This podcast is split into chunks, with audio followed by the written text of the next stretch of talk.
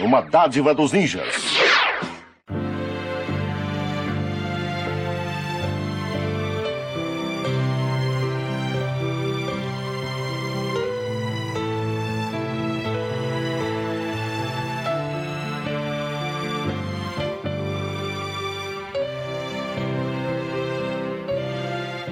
Te aproxega, vivente, que tá começando mais um Fliperama de Boteco. Eu sou o Guilherme, vindo diretamente de Caxias do Sul, Rio Grande do Sul. E junto conosco, comigo e com você, vindo diretamente do meio do país. Ele é o cara que mais, não queria dizer mais velho, né? Mas o cara mais experiente, o level mais alto do podcast, o cara que já é pai. Então, vindo diretamente de São Paulo, a capital da bagunça, o grande escritor Resch. Salve galera, chegando mais uma vez para gravar com vocês. Fiquei honrado até, viu, Guilherme, por ser o mais o level mais alto, mas acho que o mais velho, mais careca, talvez o mais acabado um pouquinho.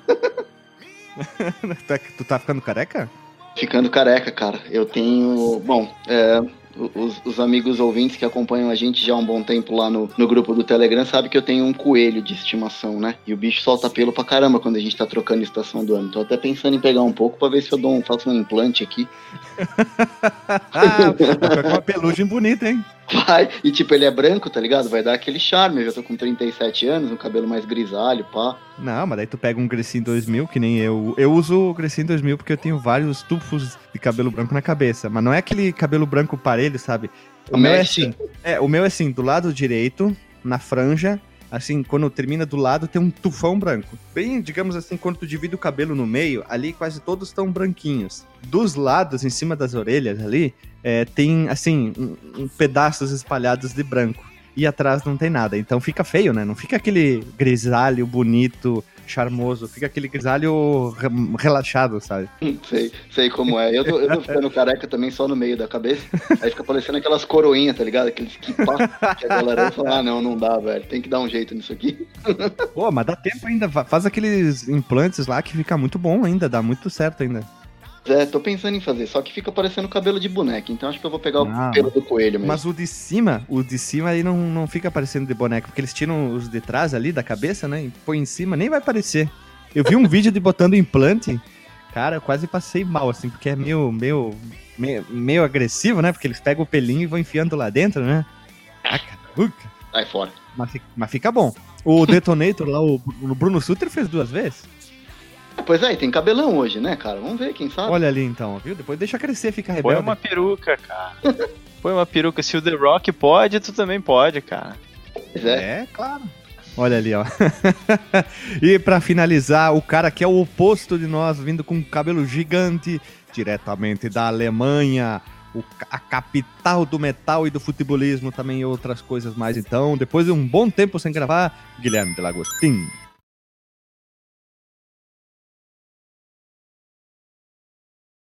De? Eu tô aqui, cara, que vocês não estão me ouvindo porque eu sou ninja. Ah! Tem vergonha. ah, tem, tem, que ser, tem que ser que nem o, o, protagonista do jogo hoje. E estamos aqui junto para gravar esse podcast que vai ser silencioso, será? Vamos gravar um podcast silencioso, volume bem baixinho, então? Vai ser silencioso, porém fatal. É, vai ser que nem um peido ninja, então. Exatamente. Aquele que só faz um mas quando o cara sente o cheiro, ele. Todo mundo sai correndo, pulando janelas, fazendo escarcel, né? Só dá a galera caindo. Esses são os melhores, porque tu fica em silêncio quando tem uma galera, aí tu vai lá, solta o ninja, a galera começa a se olhar, ninguém quer falar nada. Eu, ah, não, vou ali no banheiro, outro, é, vou lá, não sei o que lá. Cara, eu tenho uma história para compartilhar desse assunto. Vamos aproveitar Ai, a gente tá na introdução e vamos aproveitar. Uma vez eu era moleque, eu tinha acho que uns 10, 11 anos e eu tava com a minha mãe é, nas Casas Bahia. Minha mãe tava Olha. querendo comprar, não sei, não lembro se era um aspirador de pó, o que que era, enfim. Tava eu, minha mãe e o vendedor conversando, né, cara? E aí bateu aquela vontade, deu aquele revertério na, na barriga. Eu, para não fazer ali do lado do, da minha mãe e do vendedor, eu dei uma mandada ali no corredor da loja, fui lá na outra ponta, né, cara? Tô sozinho, olhei pra um lado, olhei pro outro, não tem ninguém, falei, ah, vai ser aqui mesmo que eu vou largar. Larguei. Quando eu terminei de largar, eu vejo minha mãe e o vendedor vindo na minha direção. Aí o que, que eu fiz? Eu falei, pô, tá vindo os dois no corredor, eu vou no sentido contrário, né? E passei por eles. no sentido contrário. No final da história, minha mãe e o vendedor parou exatamente onde eu tava e eu fui para outra ponta. Cara, minha mãe ficou muito brava naquele dia. Porque a hora que eu saí, ficou ali, né? O fedor. O vendedor tinha achado que era minha mãe. o vendedor olhou pra minha mãe assim, deu uma olhada. Minha mãe olhou pra mim na outra ponta do corredor e falou: Filha da puta. E acabou sobrando pra ela. sabia cara. que era tu, não. Eu podia ter achado que era o vendedor também. Ah, não. Minha mãe conhece a cria que tem, né, cara? Minha mãe, é, minha a mãe, sempre ah, sabe, né? Minha mãe sabe pelo cheiro. oh, tem uma... É muito tempo, né? Tem uma comigo também, assim. Lá no trabalho, tava fazendo um ao vivo durante a Copa do Mundo, né? O gurizado fazia um ao vivo depois do, das partidas do Brasil, né? Aí fui lá, montei todo para eles o esquema lá, porque os guris não, não sabem fazer isso, né? Deixei tudo posicionado, mesa de som, né? Equalizei tudo áudio direitinho, montei mesa, botei um monte de coisa que eles usavam tablet para ver notícia e tal. Deixei tudo prontinho. Eles terminaram, eu comecei a desmontar. Quando eu fui pegar o último item, que era a mesa, ela era pesadinha. Quando eu fiz aquela força, sabe o que, que aconteceu? Hum, Soltou, deu, né? né? Deu efeito. Só deu aquele. Só deu aquele. Mas ninguém viu, tô, vocês acreditam? Ninguém viu e ouviu. E eu comecei com a boca. Disfarçando. Pra disfarçar, né, cara? Você tem que ser. Mas foi, não foi um de dor de barriga, nada, foi de força. Eu fiz a força para levantar a mesa. Era uma mesa circular, com os pés embaixo mais pesadinho, né? Daí fez aquele. Ainda bem que parou com o crossfit, né, cara? É. Caraca do céu, velho. Que, que loucura. O cara passa cada aperto quando tem que dar uma, uma umas peidorreia, né, velho? É verdade. Tem jeito, cara. Não guardo nem dinheiro, vou guardar peido. É isso aí. que camisa, hein? Cara, é, uma camisa. camisa. É, eu não guardo nem dinheiro, quiçá, vírgula, peido, né? Cara, é bonito, né? Não, já, já que todo mundo compartilhou uma história, deixa eu compartilhar uma também. Que essa é. foi uma. Eu, acho que foi a minha maior dessas aí. Uh, vocês lembram que tinha aquela exposição do corpo humano, que era tipo com, com várias partes do, do corpo humano que eles faziam com tipo uma resina, com plástico em corpo de verdade, aí ficava, dava pra ver tipo o sistema circulatório e tudo? Sim, chegou uhum. a passar aqui por São Paulo. Pois é, tava, tava passando lá em Porto Alegre, aí eu fui nessa exposição aí e tava lá vendo os negócios e tava, pô, que tava aquele dia que o estômago tava revolto, né? E aí, uma hora eu tava vendo lá uma, um pedaço da exposição e saiu, né? Larguei, foi aquele silencioso, né? Mas. Aquele, mas pera, aquele, pera, que... aquele que faz assim, ah. Não, não, não. Foi, foi ninja mesmo. Foi assim, ó, silêncio zero. Só que é aquele, aquele que parece uma nuvem, sabe? Que tu, tu, parece que vai ficar no lugar tipo uma nuvem, assim. Tem até cor, né, cara? Saí. Tem até gosto. quase, quase tem cor, assim. Aí eu esquentou a bunda, a bunda ficou quente, assim, tu, opa, vou rapar a gaita daqui, né? Saí do local do crime, mas fiquei olhando pra ver se ia, ia ter uma reação. Chega um senhorzinho pra ver o, o corpo lá, põe a mão no nariz e sai correndo. Daqui a pouco volta ele como funcionário e fica apontando pro corpo. Eu o cara acha que. Tá deteriorando. que a bufa era, tava deteriorando o negócio da exposição, cara. a tua história foi melhor aí. Ah. ah, esse pessoal que fica se cagando, né, cara? Tá muito louco, boa, né, muito cara? Boa. Ah, meu Deus, a gente passa por vários apertos, assim. Já aconteceu de estar tá na rua também, e o cara tá andando assim, olha para um lado, olha para o outro, não vê ninguém, puff, né? Aí depois já atravessa a rua, né? E se liga, né? na, na rua Partiu. É, é, é, que nem aquela coisa, quando tu tá em casa, assim, dizem, assim, pra encerrar esse assunto aqui, ó. Só dizem que quando tu tem. Quando tu cria realmente um laço com a tua companheira, barro companheiro, é quando tu peida embaixo das cobertas com ela, junto com ela. Aí que tu cria intimidade, a intimidade tá 100% entre o casal, tá tudo su super bem sincronizado no, no, relacionamento, né? Quando os dois peidam embaixo da coberta. E aí não é tem verdade. nem como negar, né, cara? Tá só os dois, um vira pro outro e fala, foi você? Você vai falar o quê? Não, não foi. Não tem jeito, né, cara? Foi o cachorro, o cara não tem nem cachorro. Foi o coelho. Agora, a sacanagem é quando peida embaixo das cobertas e taca a coberta em cima da cabeça do outro. Aí é sacanagem. que conversa, né?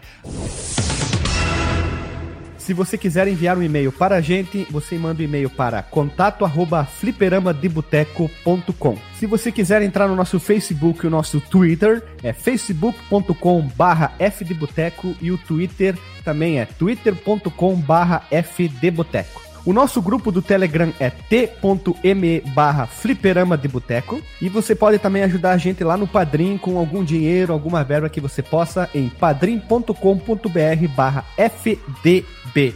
E roda a vinheta.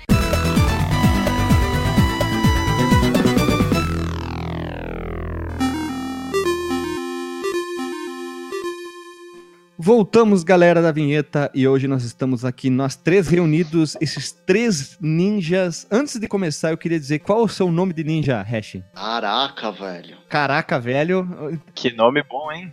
É, Não, o nome ca... do Hash é o Caraca, Caraca Velho, tudo é Lagostinho. eita, mano, é. É o Eita, é mano. É o tapa na cara. E eu eu não sei, não sei. Então nós somos o índio, o caraca, mano, tapa na cara e o não sei. São três índios super poderosos que vão defender tudo contra as forças do mal. Brincadeira, brincadeira, só pra tirar sarro, né? Então nós estamos aqui reunidos para gravar sobre o Ninja Guide do Master System, que foi desenvolvido para o nosso queridão Master System, já falado, pela japonesa Sims que quer dizer Software Development Innovation Mute Success, ó que bonito, e publicado pela nossa querida mão no peito Sega, com licença pela Tecmo. Ele chegou ao mercado no ano de 1992. O mais importante é que este Ninja Gaiden Master System, ele não tem nada a ver com o Ninja Gaiden do Nintendinho. Eles não são o mesmo jogo, não é um port nem é uma versão. A gente tá inaugurando algo novo aqui, ó. A gente tá gravando digamos assim, é, um jogo separado sem gravar tudo junto. Ah, vamos gravar a franquia Ninja Gaiden. A gente vai separar aqui, porque tem o Ninja Gaiden do Mega, tem do Nintendinho, tem do arcade, né? Então é bacana a gente começar a fazer essas gravações separadas e não misturar tudo e dar pouco espaço pro jogo que ele merece. Também porque essa franquia é gigante, né? Ah, Guilherme, é interessante que essa Sims, ela não é muito conhecida, mas ela tem alguns jogos que, que a galera curte no Master System. O, o Aladdin, que, que é bem bacana, já, já gravamos o episódio 59, foi feito por eles. E o, o Master uh, of Darkness, Master of Darkness, que é o, o, Castlevania do Master System, e um dos poucos jogos de, de luta do Master System, né, que foi o Master of Combat. É horrível. Vocês já jogaram? Master of Combat é horrível, é um destruidor de dedões por causa daquele direcional do Master, né? Eu não cheguei a jogar, não. E quatro bonequinhos só? É bem ruim, cara. É ruim. Tem quatro lutadores só, é bem difícil o jogo, pra criança é difícil. E eu achava horrível. A primeira luta tu ganha, depois tudo fica difícil. É, eu tava lendo que essa Sims, ela é uma um joint venture de duas empresas e uma delas era, era a SEGA mesmo. Então é como se fosse uma second party da, da SEGA. E ela fez um jogo que é muito amado pela galera aí do, da SEGA, que é o House of the Dead 2 pro Dreamcast. Ah, é? Eu não sei se eles fizeram só o port ou se eles fizeram o jogo mesmo. Ah, não. Eles fizeram muitos jogos, uh, não só no, na saga de 8 e 16 bits, eles continuaram produzindo jogos da SEGA, mas talvez os mais conhecidos, vamos dizer, do Master são esses três aqui, que é o Castlevania of Darkness, né? o Master of Darkness, que é o Castlevania do Nintendinho, o Aladdin, que a gente já gravou, o número 59, um episódio que eu gosto muito, que a gente ficou discutindo qual que era melhor, o do Mega ou do, ou do Super Nintendo. Até hoje existe essa divisão, né? Não sei vocês, vamos perguntar bem rápido. Delagostin, Prefere o do Super Nintendo ou do Mega?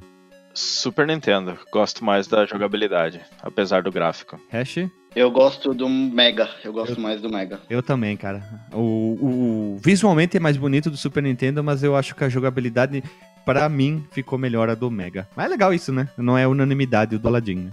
É diversidade. É isso aí. É, é pluralidade. Olha que termo bonito. Da unanimidade é burra, né?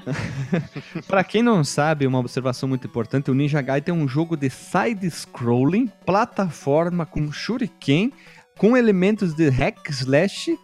Olha só, é uma mistureba de coisa aqui. E o game é estrelado por uma, uma dádiva dos ninjas ninja. conhecido como Ryu Hayabusa, o melhor nome de ninja de todos os tempos. É nome de, de ninja foda, diferente do Shinobi, que eu esqueci o nome dele. Ah, como é que era o. Musashi?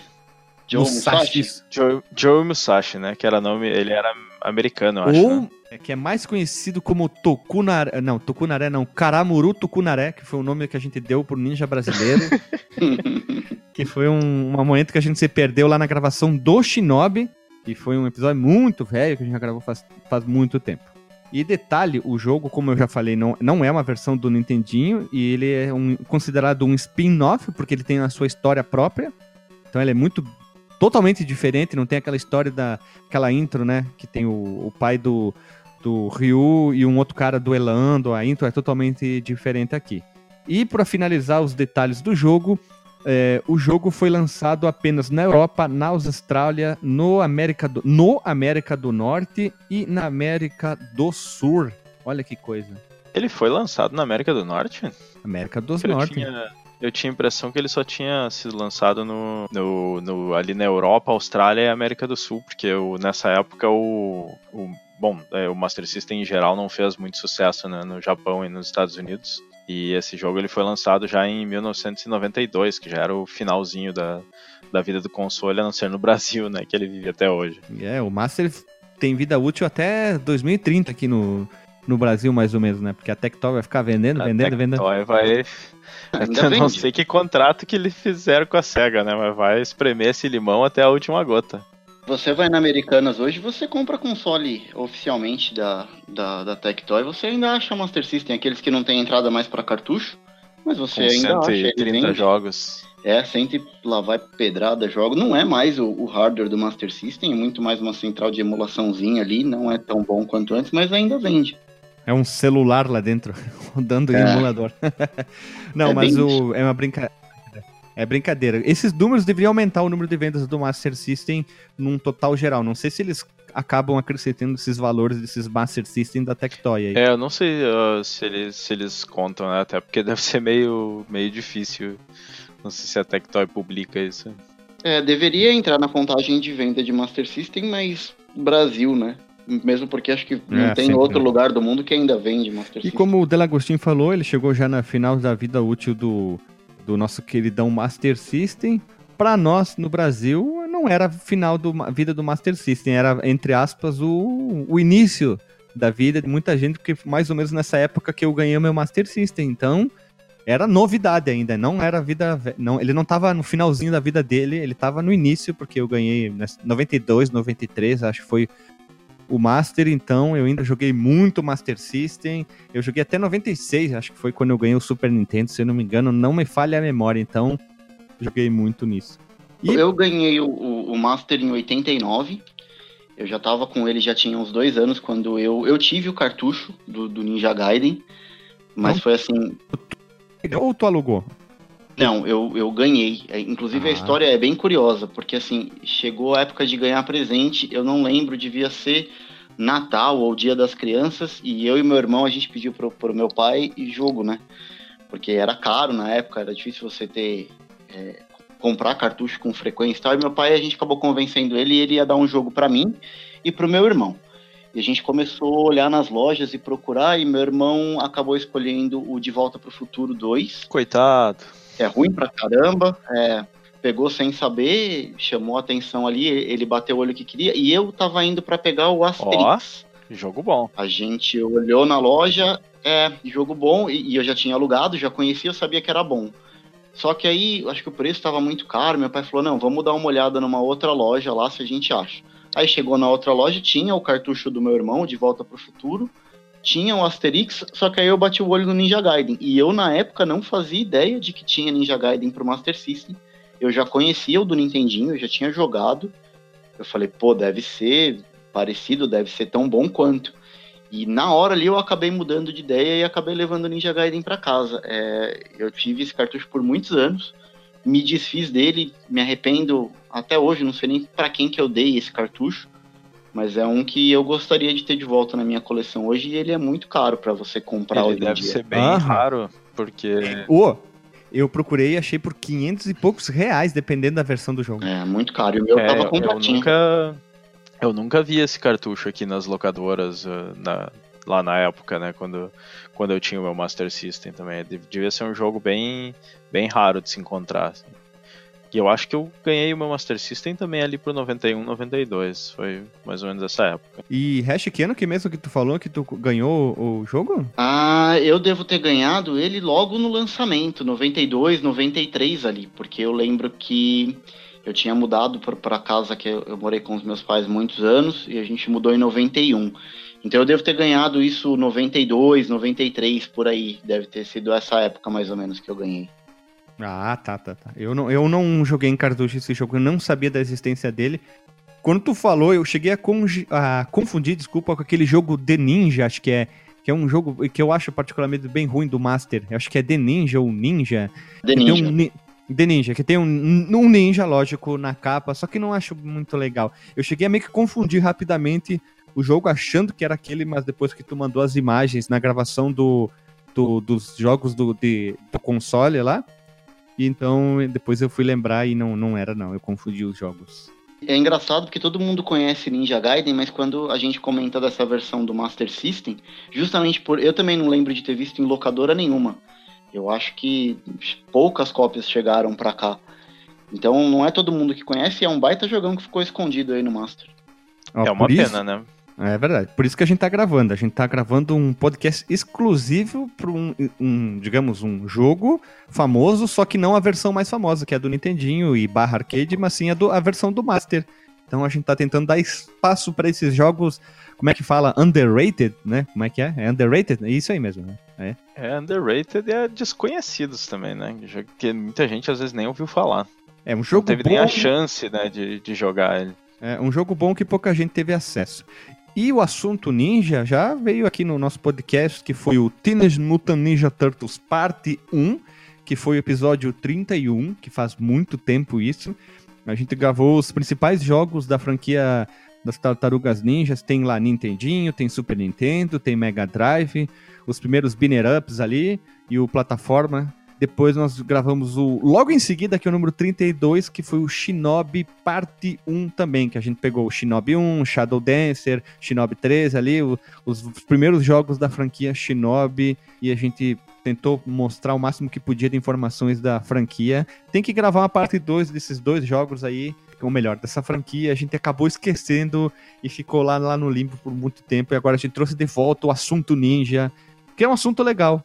Tanto que no episódio do Shinobi a gente falou muito sobre filmes famosos de ninja lá, que são os clássicos dos anos 80. Né? É, vale lembrar que nessa época, no início dos anos 90, a gurizada gostava muito de ninja, né? Tinha, ah, tinha muito produto com ninja, tinha aqueles filmes, a, a, série American Ninja passava bastante na sessão da tarde, então todo mundo gostava, assim.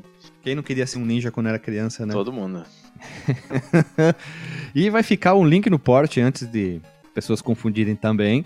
Vai ficar um link, um link de um vídeo comparativo lado a lado da versão do Nintendinho e a versão do Master para ver como não tem nada a ver um, o cu com a calça. É um jogo diferente totalmente do outro. Muda muita coisa do jogo, a gente vai falar ao longo aqui da gravação. É, mas só para fazer uma ressalva com essa comparação aí, que eu acho ela meio injusta, porque é, o, é a primeira versão do Nintendinho contra a do Master System, e a do Nintendinho acho que ela saiu uns 4 anos antes do que 89? a... É, né, eu não sei se foi 88 ou 89. Se não me engano, mas... 89. É, se, se tu for comparar o, o Ninja Gaiden 3 do, do Nintendinho contra o do Master System, aí já é uma competição um pouco mais justa, né? Ó, achei aqui, 88. Um pouco mais... 88, né? É 4 anos de diferença. Isso. E o 3 foi 91. É, é, o 3 é, um, é uma comparação um pouco melhor aí, mais à altura Isso. do Master System. É, esse vídeo fica mais para explicar, para dizer que não é o mesmo jogo. Não tem nada a ver não. um com o outro, é totalmente diferente. É Só temos diferente. o nome, temos o nome, Ninja, o nome Ninja Gaiden e o protagonista Ryu Hayabusa. E vamos agora já falar da história. Hash, como é que é a história do jogo aí? Tu que é o cara que conhece esse jogo de cabo a rabo, de trás para frente, todos os detalhes dele. Vamos lá, Ryu Hayabusa, o Abusado, é um membro do clã Dragão Ninja que protege o Japão por gerações. Um dia ele está longe de casa e recebe uma mensagem de que a Vila Dragão, onde ele mora e a casa do seu clã, foi brutalmente massacrada. Ryu corre então para casa e descobre que todos, exceto um dos membros da vila, foram mortos. O último sobrevivente da aldeia diz a Ryu, seu último, em seu último suspiro, que o pergaminho sagrado, chamado Bushido, foi roubado. Bushido é um pergaminho tão poderoso que o seu dono pode controlar o mundo. Como último clã dragão ninja, o destino do mundo está em suas mãos. Ryu então embarca em uma viagem para recuperar o pergaminho sagrado do Bushido das mãos do perverso Shogun das Trevas e seus asseclas. Que história simples, né? História clássica de filme de ninja também. É, a Ninja Gaiden sempre tem esse lance meio que do sobrenatural, né? Tanto a franquia do Nintendo quanto esse jogo do Master System sempre envolve ali magia, essa coisa de poder de outro mundo. Então, Ninja Gaiden, além da, da, da, porradaria dos filmes de ninja que a gente tinha no passado, ele tem esse lado também mais um pouco místico, e é mais ou menos isso que trata a história do jogo. Segundo a história, o que está escrito naquele pergaminho ali no, do Bushido vai trazer ao, a quem lê o pergaminho ou quem for o detentor do pergaminho alguns poderes que são sobrenaturais, são como se fossem superpoderes. Então a versão do Master System também não deixa isso passar batido. Também traz esse, esse lance aí do outro mundo para dentro da narrativa. Sabe quem copiou essa premissa? Vamos ver se tu sabe. Pensa. Do pergaminho? Nada? Não. Kung é... Fu Panda. Kung Fu Panda, olha ali, ó. Ah, eu ia falar o Jiraiya. Não, não, não. Do, de animação famosa, o Kung Fu Panda, porque tem a história lá do pergaminho que tem que vai revelar superpoderes e virar um super guerreiro. Hum? A ideia, claro que é uma brincadeira isso, o Kung Fu Panda pegou essa brincadeira, né? Do pergaminho, que, do dragão, olha, né? Que a pessoa que lê vai receber todos os grandes técnicos, vai ficar super furioso, vai virar mais forte que o Shiryu. Mas aí no Kung Fu Panda chega no final e o pergaminho era um livro de autoajuda, né? Porque tinha aquele esquema que era só uh, refletindo a cara dele mesmo pra dizer, não, não, tu já tá dentro de ti o poder aí. É isso aí, cara. É isso aí, é um filme de autoajuda mesmo, porque ele, o Kung Fu, o, o Po, ele é um panda gordo, né? E no final das contas ele vira super bagualudo, é fodão um lá. Panda gordo que aprende a lutar Kung Fu em dois dias. Isso, e ele tem a técnica de levantar o dedinho, lembra? Que ele levanta Sim. o dedinho. explode tudo. e muito bem dublado pelo Caruso. Jack Caruso, Black, não. né? Não, não, a versão brasileira. Ah, não, Jack okay. Black nos Estados Unidos, que é engraçada pra burro. E no Brasil chegou lá com o, o, o Tuco, da Grande Família, que ficou legal a voz dele, que ele tem aquela vozinha mais maluca, assim, adolescente. Ficou bacana também a dublagem, né? Eu acho que eu nunca vi dublado, mas agora imaginando ele dublando, eu acho que foi uma boa escolha. É, ah, e o Shifu, é, e o Shifu, se não me engano, aquele mestre dele, quem dubla é, é o mesmo dublador do Wiki de Fênix. Nossa! baita, baita mestre, hein? Ah, claro, né, cara? Ave Fênix é foda pra caralho. A, uh, voltando agora à, à história, a história é legal, é bacana, tem uma introzinho, introduzindo, in, tem uma pequena introdução que vai mostrando imagens paradas, lógico, né? E vai vindo o texto embaixo, vai ficar o link no porte aí com o vídeo da intro mostrando como ela é, e depois mostra um pergaminho fechado e ele abre e aparece a palavra Ninja Gaiden. E vale é dizer que, que eu acho que uh, o Ninja Gaiden foi um dos jogos, assim, precursores para ter esse lance da, da cutscene, de ter essas, essas cenas de abertura. O Ninja Gaiden, desde a época do Nintendinho, que saiu antes da versão do Master, ele tenta ser aquele lance de mais cinematográfico. Tanto que você tem as barras pretas em cima e embaixo ali da, da cutscene, o formato da tela dá uma mudada como se fosse um, um falso 16 por 9 de, de proporção. E, e, isso foi trazido também para a versão do Master. A gente tem as cutscenes que nos jogos de 8 bits a gente praticamente não tinha isso em jogo nenhum, né? Isso veio junto com a versão do Nintendinho e, e é bacana pra caramba a introdução. É verdade. É, uma, uma comparaçãozinha só é que no do Master System ele não tem a, a animação, né? É sempre contado com, com imagens estáticas, assim. Fica Até parado porque... um desenho e fica passando. Opa, me deu soluço. Fica passando o texto daí. Isso. É, é, de se imaginar que o, o, orçamento desse jogo deve ter sido menor que o das versões do, do Nintendinho, até por uma questão de tamanho de mercado, né? Então, e ele era um cartucho, a gente tinha cartucho de Master até de 4 megas, tirando o Street Fighter que veio com 8 depois que chegou no final ali com a Tectoy, normalmente era 1, 2 ou 4 megas. E o cartucho do Ninja Gaiden em si, ele tinha só 2 megas. Dava para ter feito um jogo muito mais bonito, não vou dizer legal, porque o jogo é legal, o jogo é bom pra caramba, mas dava para ter feito um jogo muito mais bonito se eles utilizassem um cartucho ali de 4 megas. Mas provavelmente, como o, o Delagostin comentou, o orçamento deve ter sido bem reduzido. O mercado do Master já não era grande coisa fora do Brasil e fora da Europa, então é, não teve muito apoio. Mas eu fico bem curioso de saber como é que teria sido esse jogo num cartucho de 4 megas. Eu acho que ia ficar brilhante. Ele ia ficar melhor ainda. Com certeza, pelo menos o dobro de capacidade gráfica ali de armazenamento, com certeza poderia fazer, por exemplo, as animações da, da cutscene que o, que o Delagostin comentou, né? Que é imagem Exato. Sabe como é que ia, como ia ficar legal também? Essa versão como do arcade, já que o arcade tem mais potência, né? Um hardware muito melhor ia ficar legal, ia ter umas cutscenes bem elaboradas, ia ficar bem bacana. O, mas aí tu diz é, no arcade, tipo o arcade é aquela máquina da SEGA, System 16? Isso, que nem tem o, o, Ninja Gaiden original tem a versão do arcade, talvez, uhum. exemplo, tem, no caso o arcade tem muito mais o recurso de hardware, eu acho que ia ficar legal. Essa versão, uma versão de, desse jogo aqui do Master uhum. pro arcade, né? Entendi. Ia ter uma jogabilidade é, mais opções, os efeitos dos golpes, os inimigos, os cenários, principalmente cutscene, com certeza ia, ia ter é, mais detalhe, movimentação, é, mais, é, mais, de, mais detalhe em cada cutscene, já que tem bastante, né? Antes de fase, depois de fase, depois que tu mata os chefes, tem aquela pequena historinha dele conversando com o chefe que ele acabou de derrotar, a próxima fase, então ia ficar muito legal essas transições ali, talvez até uma trilha, mais trilha, né? Uma, Ia ficar bacana. Ia ficar bem bacana mesmo. E só uma coisa, talvez ali já entrando um pouco no gráfico, é que o, a qualidade das, eh, dessas imagens, é, para mim, são uma das melhores do Master System, assim. Que tu, tu olha, tem muito uso de cor, assim, luz e sombra. É super bem feito essas imagens de transição onde eles contam a história.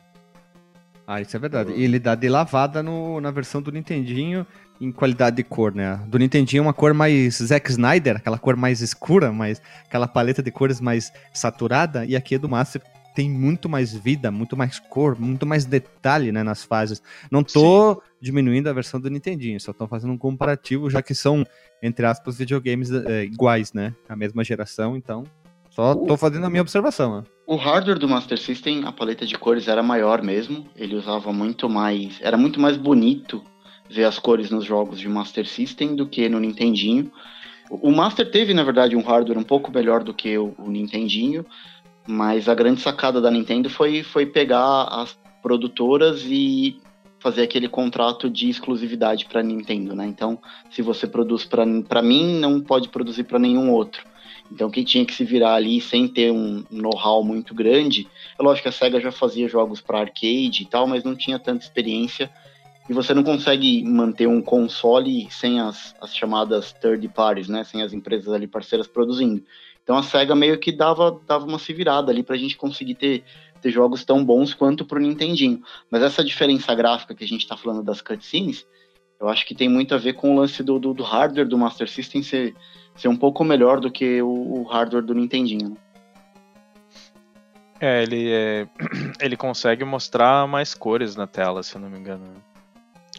E também para é, ele tem menos limitações. Pega, por exemplo, o NES. Uh, se tu pegar o, o, o, plano de fundo, cada uh, uh, conjunto ali de 2 por 2 quadradinhos, assim, sprites do plano, do plano de fundo, eles têm que usar a mesma paleta de cor. Uhum. O, o, Master System ele já, ele já te deixava usar mais cores por sprite e, e não tinha tanta restrições assim de de que paleta cada sprite podia usar, então ele era bem mais flexível nessa parte gráfica. Mesmo a versão do NES, tem alguns lugares, assim, é frequente você encontrar aquele lance do flick, de ficar piscando sprite na tela por conta da quantidade de coisas que está sendo Sim. exibida ali na tela no mesmo momento. No Master você não tem isso. Ele consegue processar bem o jogo sem ficar flicando sprite na tela. É, mas essa foi, acho que mais uma limitação de design do jogo mesmo, porque os, aí os dois têm uma restrição bem parecida, que eu acho que é de 8 sprites na, por linha. Né? Eles não, não podem estar é horizontalmente. É 8, se não me engano é 8 e o Nintendinho é 6 ou 4. Quem me corrige aí? Não, eu, eu tenho quase certeza que o Nintendinho é 8 também. É 8 É, também? Eu acho que os dois têm a mesma quantidade de, de sprites na tela e de. Ou talvez o Master tenha um pouco mais de sprites na tela no total, mas é, essa, essa limitação de quantos sprites por linha, que é quando começa a flicar, eu acho que os dois estão com o mesmo número. Então eu acho que foi mais uma, uma questão de, de design, assim, talvez de botar mais inimigos na tela ao mesmo tempo, ou, ou não cuidar para que eles não tivessem essas colisões, assim. Faz sentido. O- já nos, nos- nas sequências né, do, do NES, eles já, já melhoraram isso também. Acho que o, o, o do NES, o primeiro, ele foi lançado relativamente. É, não, não é cedo na vida do console, né? Porque 88 já, já é 5 anos né, de lançamento do NES, mas é, se for comparar com os outros jogos da, da época, talvez é, também tivesse essas limitações, assim. Mas eles conseguiram melhorar isso na sequência. Então, já pulando pro assunto mais importante desse jogo, que é o famoso diferencial, na minha opinião, criando um termo que não existe, que é a jogabilidade. Roda que é uma maravilha e tem todas aquelas diferenciais de pulo, de ataque, de, de coisas a mais que foram inseridas na versão do Nintendinho.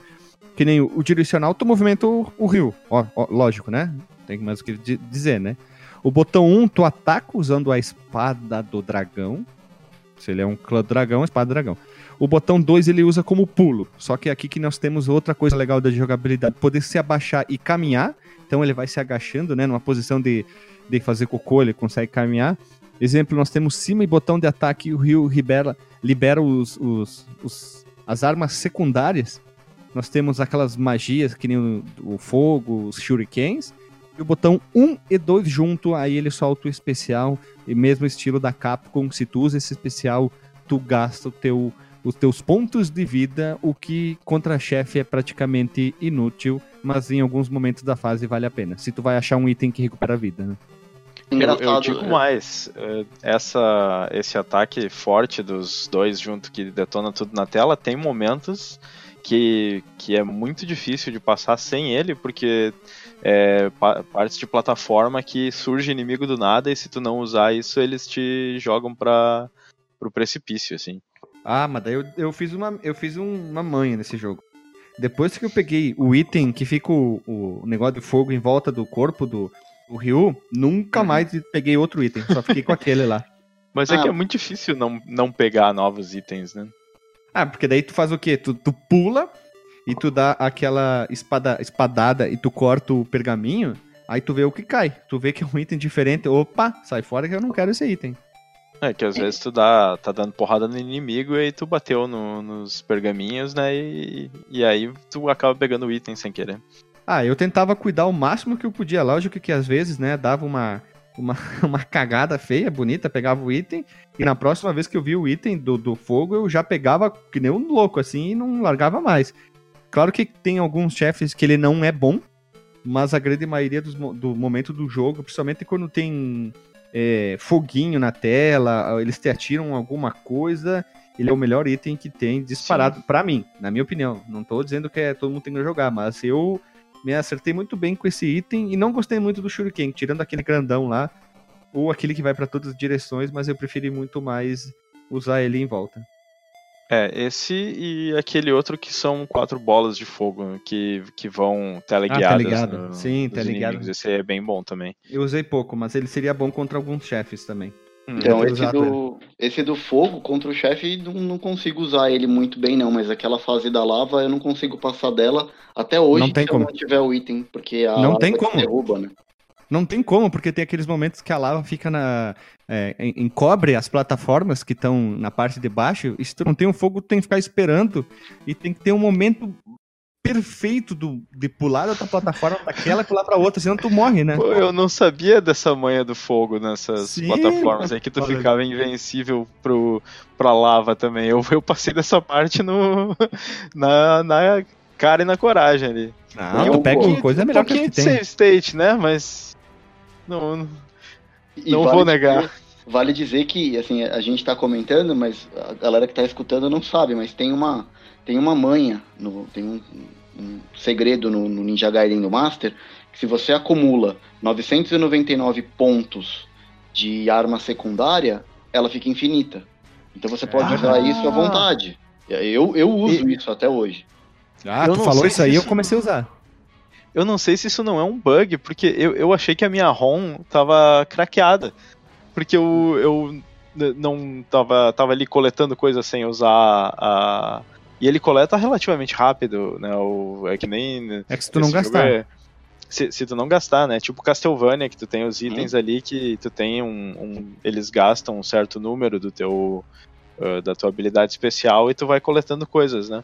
E aí eu simplesmente, quando eu vi a primeira vez, já tava em, em 999. E eu pensei, ah, esse jogo deve estar. Tá... E, e não gastava. Eu, eu não sei se de repente só. até foi um bug isso. Eu então, consegui encher só na terceira fase, o, o 999. E de lá, de lá até a última fase, quando chegou o 999 lá, ah, daí sim, peguei o item do fogo e foda-se, né? Pra cima e ataque o tempo inteiro, fiquei ligando ela, a, a, magia, a chamada de item especial, magia, enfim, o tempo inteiro. É, inimigo, quando tu tinha que pular de um precipício, caía um inimigo, vinha, ou pulava um ninja pra dar um shuriken do nada, assim que era a maior filha da putagem, ou cair alguma coisa, ô, tu passa toda a fase assim, correndo que nem um louco, porque daí o que vier na tua direção, tu não toma dano. Então eu fiz isso até o final do jogo. Eu, eu acho que foi bug isso, cara. Não, não pode ser que, que isso foi intencional. Os caras não é devem ter se ligado. Ou eles e... deixaram assim, porque o cara vai pensar assim, ah, tem muita gente que vai ficar gastando, né? E se a gente botar esse esquema assim, o cara guardar para depois, né? Sei lá, vai que, né? descobri isso meio que por acaso. E eu não vi isso em revista, em lugar nenhum, quando eu era moleque. Mas o que, que eu fazia? Eu não conseguia ir muito longe. Eu, eu te, cheguei a terminar ele no cartucho quando eu era moleque, mas eu demorei bastante. Só que eu me liguei que o Ninja Gaiden ele tem continuo infinito. Você pode continuar quantas vezes você quiser. E eu percebi que quando você faz continue, você não zera os seus pontos de arma secundária. Então, na minha cabeça, qual foi a estratégia que eu tracei? Eu falei, cara, eu vou ficar aqui abastecendo, morrendo, pego continue, abasteço, pego continue, até acumular o máximo que der. Então, na primeira fase, ele pegava ali cara, 3, 4 e morria, pegava 3, 4 e morria. De repente, chegou no 999, que era o máximo. Aí eu, eu comecei a usar, falei, mano, não gasta. Aí eu falei, puta, agora sucesso, vou agora eu vou até o final. E aí eu consegui terminar o jogo. Eu usava essa mesma técnica, eu acho que era no Ghosts and Ghosts do Master System, que tinha, se eu não me engano, tu ia pegando armadura, tipo um upgrade de armadura ou alguma coisa assim, e, eu, e tu podia ficar morrendo e pegando continue, que era infinito também. Era o mesmo esquema. Mas eu, eu até eu não usava muito item secundário porque eu achava que eu tava roubando no jogo, porque eu achei que era um problema. Ah, tu tem que usar o tempo inteiro. No início eu usei muito aquele shuriken nas quatro direções, porque uhum. tem aqueles malditos daqueles passarinhos, filha da puta, né? E aqueles caras que fica pulando na segunda fase, aqueles caras chato.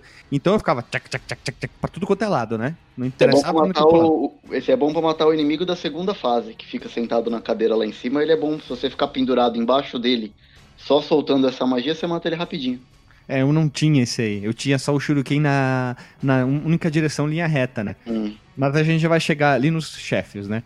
É, vamos passar bem rápido aqui nos itens aqui, ó. Que a gente falou, falou, falou, falou, eu listei aqui, olha só.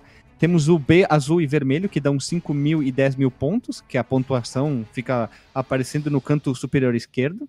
Temos o contador azul e vermelho, que dá 50, o azul e 100 o vermelho, no caso a pontuação aparece no canto superior esquerdo, então dá uns 50 de arma secundária e 100.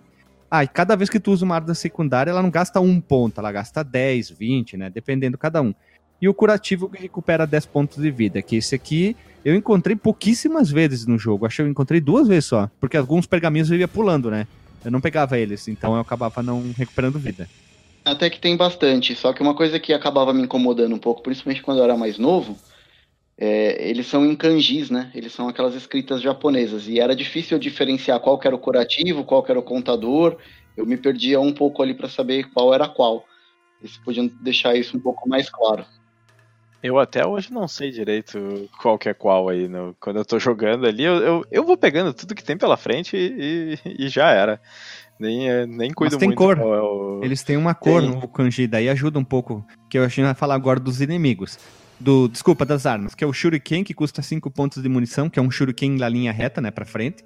Depois tem um Super Shuriken, que é igual ao anterior, só que ele é maior e custa 10 pontos de munição. Pera um pouquinho. Tem o Tufão, que manda quatro tornados para quatro lados e custa 40 munição. Temos a Bola de Fogo, que é aquela bola de fogo uh, de quatro bolinhas que saem em direção de, dos inimigos, teleguiado. E o Fogo do Dragão, que são várias bolinhas de fogo que ficam em volta do Ryu, que gasta mais, que gasta 50 pontos de munição, mas se tu tá com 999 pontos, lasque-se, né? Tu fica usando todos os, os itens o tempo inteiro, né? Tu fica pra cima e ataque, pulando, tipo, apertando os dois botões e direcional o tempo inteiro, porque daí ele pula, ele ataca, ele dá espadada, joga o item secundário e foda-se, né? Porque quando tu tá com 999, tu não quer nem saber, né?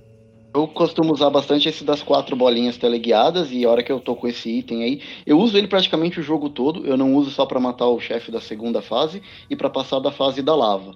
Mas o resto do jogo, depois que eu tô com, com 999, é só esse do teleguiado. E aí eu quase nem uso espada mais.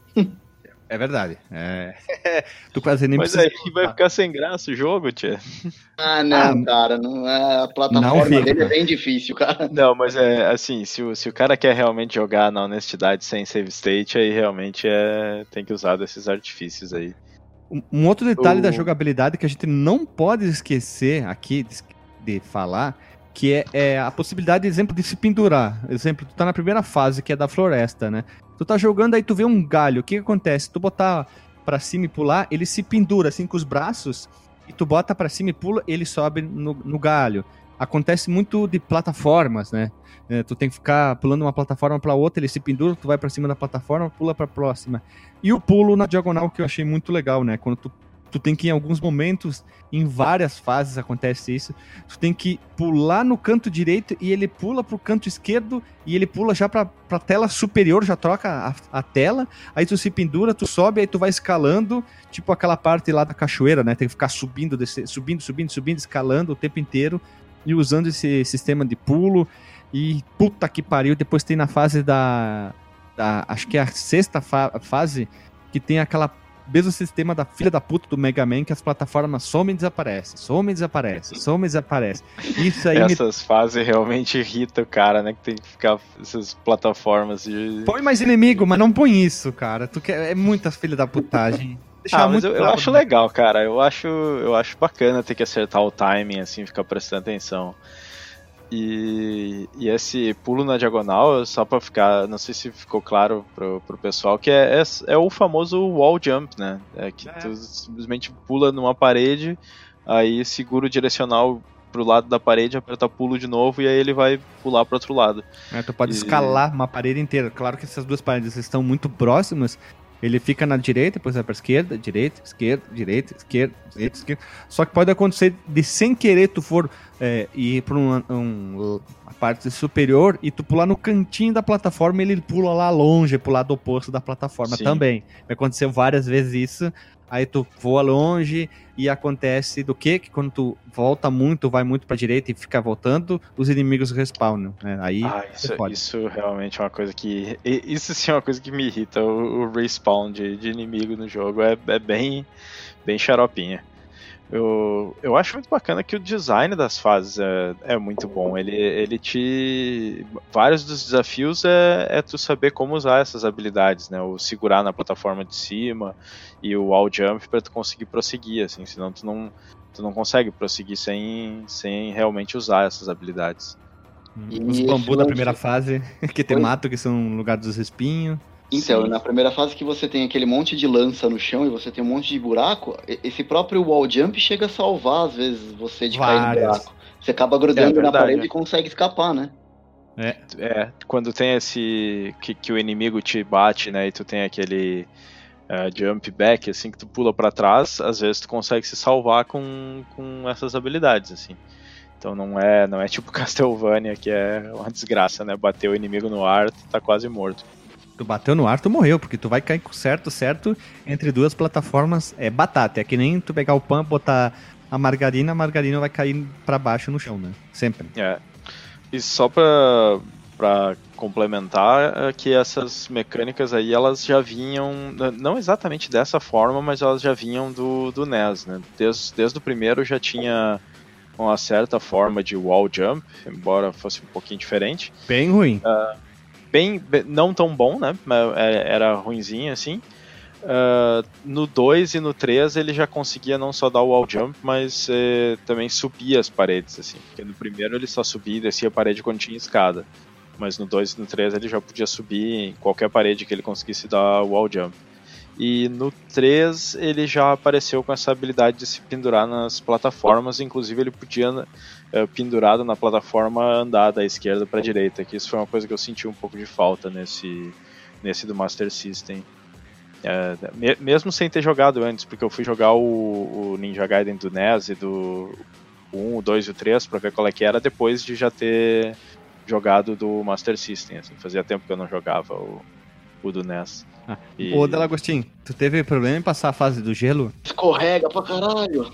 A fase do gelo, eu tô tentando me lembrar. Ah, aí tu faz é o quê? muito ruim. Tu, tu se abaixa o... e dá uma espadada e ele não. para de. Não, tu liga, liga o, o, a magia do fogo, fica em volta, ele, o negócio que fica em volta dele, ele passa pelos espinhos, ele não toma dano. Então tu, Ai, que sacanagem. Tu passa a fase inteira correndo que nem um louco. Porque sem querer, eu tava descendo, tem uma parte que tu escorreguinha, tu escorregava, e eu liguei o negócio do fogo, né? E ele passou dos espinhos e disse: Ah, então tá beleza, cara. Eu fui até o final da fase correndo ah, e, é, e é impressionante. Passa muito fácil, assim. É impressionante como cada um tem uma estratégia, né? Porque eu, eu tenho uma outra manha para essa fase do gelo. Para essa fase do gelo é o seguinte: a hora que você tá com ele escorregando demais, que você vai cair no buraco, se você apertar o botão de dar uma espadada, ele, ele para na hora. Ele, para. ele estanca. Esse é, era a manha exato. que eu usava. Que eu freio de mão, hein? Que é? freio de mão. Ué, porque ele crava a espada no chão, né, cara? E ele para. Ah, mas que imaginação, não?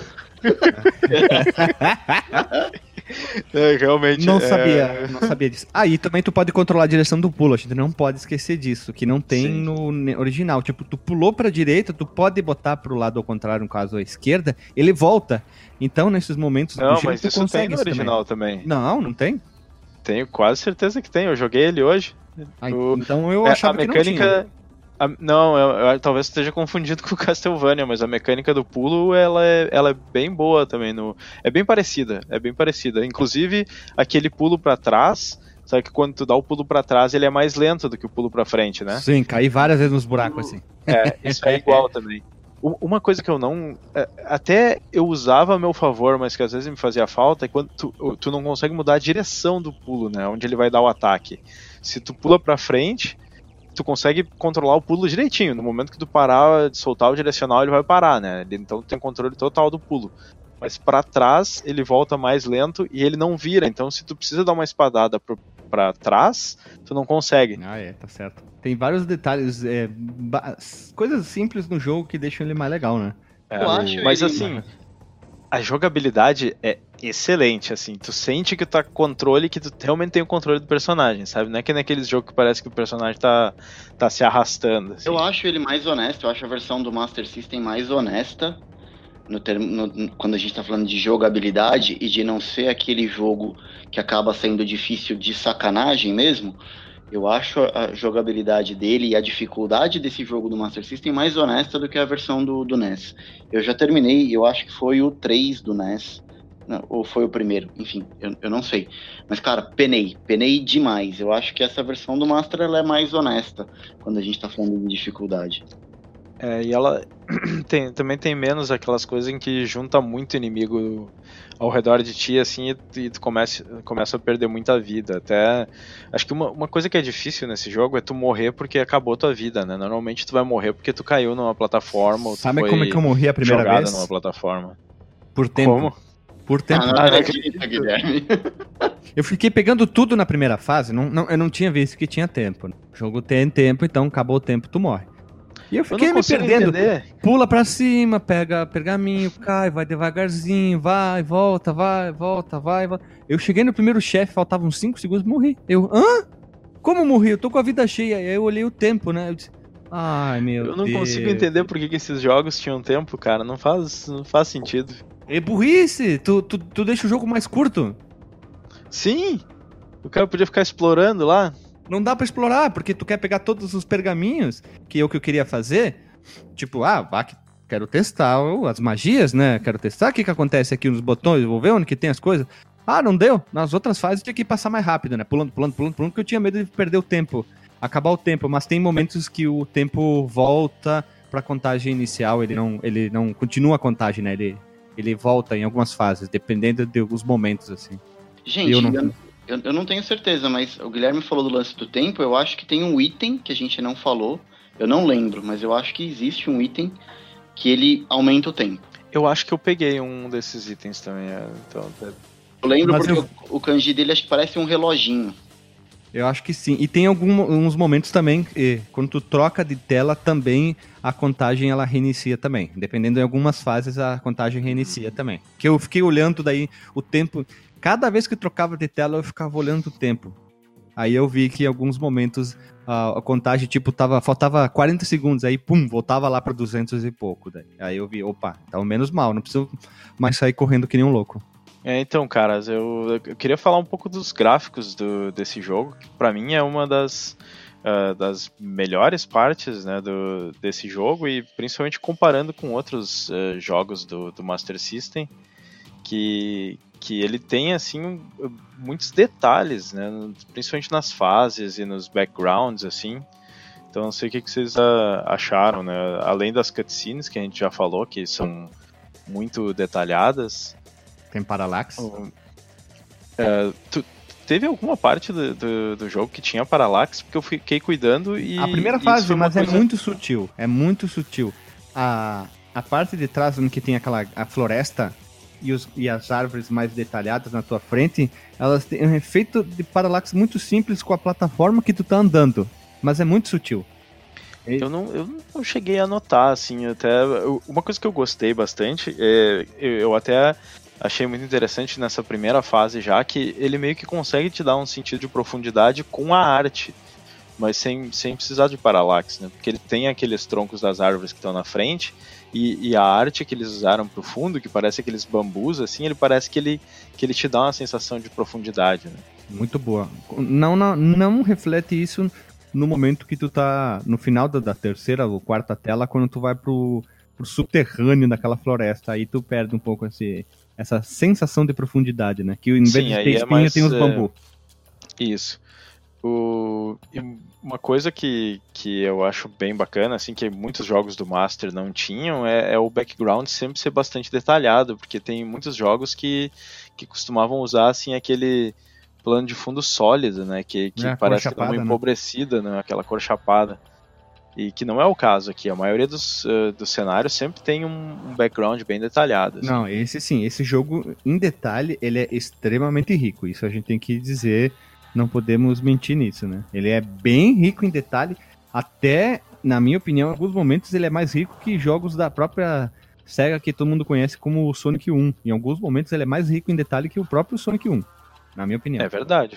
Também, é bem bonito. o, o, que eu acho que poderiam ter trabalhado um pouco melhor e que eu não consigo enxergar tanto capricho é nos sprites dos inimigos que ficam durante a fase. Não dos chefões e não do, do rio. Mas dos inimigos das fases, eles se repetem muitas vezes, né? O mesmo Sim. tipo de inimigo. E os sprites eu acho que não são tão bem trabalhados. Eles não são tão bonitos. Mas ah, é, é também, assim, você consegue bater o olho animação... e o que, que é, mas uh, eu acho que eles deixaram um pouco a desejar nesse aspecto. Ah, e um, a, a animação dos inimigos. A, a animação dos inimigos não é tão, tão fluida, né? É sempre bem truncada, assim, um, dois, três frames de animação, assim. É, ao contrário do, do Ryu, né? Que é, que é bem, bem animado, assim, né? Ele tem é, bem fluida a movimentação dele. Tipo a e movimentação do primeiro chefe que é meio estranha? Que ele fica com as mãozinhas é. levantadas? é, os, os próprios chefes, eles, eles são normalmente bem desenhados, né? Tem, e, e grandes, tem sprites grandes, mas eles não têm uma animação muito fluida. Não sei se vocês tiveram essa impressão também.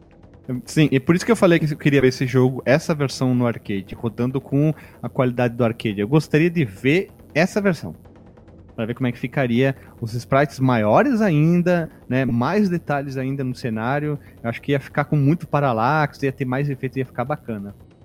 Sim. E parallax é um negócio que chama bastante atenção, né, ah, cara? É, é, é, o meu efeito preferido do, dessa época, assim. Que dá aquela sensação de camadas de fundo. É tão simples, mas é tão legal. Até em sites, quando tu tá acessando um e tu põe os efeitos de paralaxe assim, tu, ah, que legal, e tu sobe e desce, fica subindo e descendo os scroll do mouse, o scroll do mouse só pra ver o efeito do paralaxe no site. Quem nunca fez isso, né? É, é uma pena que eles não, não fizeram mais uso desse, desse efeito, assim. Uh, mas em compensação, o, o quanto eles botaram de esforço assim no, no detalhe da arte, eu acho que valeu a pena. Até eu, uma coisa que me chamou a atenção naquela fase, acho que é aquela fase que tem a caverna com lava. Se tu prestar atenção no fundo, tem tem partes que é tipo um buraco no céu da caverna e dá para ver o, o céu azul assim. Aí eu olhei para aquilo e pensei, cara, isso aí em outro jogo aquilo ali não teria, ia ser só essa cor chapada de, de fundo e eles não iam se prestar a gastar tempo desenhando ali uma abertura para tu ter aquela sensação de profundidade que lá no fundo tem um buraco na caverna que dá para ver o céu, assim. Não vi, eu só fiquei, só fiquei prestando atenção na, na, na lava na parte de baixo da tela para não tomar dano e ficar ligando o, especial do Sério, eu não consegui prestar Essa... atenção na parte da fase. Não, mas tem, tem partes dessa, uh, dessa caverna que não tem a lava ainda, né? No, no primeiro estágio é, tem mais assim plataforma normal e depois que começa essa, essa loucurada da, da lava no chão. É verdade. Tem muito detalhe. É, justamente por, pelo fato do jogo ter saído já no fim do, da vida do Master System, a galera já sabia muito bem lidar com o hardware, sabia muito bem programar aquilo. A galera tava tirando já leite de pedra, já tinha cartucho que tava com uma qualidade visual já muito boa e tava beirando já o Mega Drive, já tava para estourar, né? Então a galera já, já tinha muita familiaridade de como fazer coisa boa no Master System. Isso acabou ajudando bastante na, na parte gráfica do Ninja Gaiden. O que eu acho que sempre limitou os gráficos do Master System foi mais o orçamento dos jogos mesmo, né? Por ser uma, uma base instalada menor, eles não conseguiam. Eh, não era nem a tecnologia, né? Porque, como tu falou ali, eles já, já dominavam bem. É, e ele tinha uma capacidade gráfica um pouco melhor, especialmente nas cores do que o do que o Nintendinho, mas acho que eles não conseguiam botar esforço de, de criar os assets mesmo, né? não, não valia a pena o investimento. Hum? A galera já estava toda olhando, essa geração já estava perdida, né, pra SEGA. É, bem da verdade é que a SEGA já estava pensando no, no, próximo passo com o Mega Drive para tomar o mercado da Nintendo. Então tudo que saía pro Master System era muito mais difícil foi meio que um, uma guerra ali para conseguir publicar jogos no final da vida do Master System. É até uma surpresa esse jogo, né? Porque, porque é um jogo bem feito, gráfico, jogabilidade, tudo, e ele é relativamente longo, né? Ele tem bastante fases, assim, não é um jogo que parece que foi, foi feito às pressas, assim, né?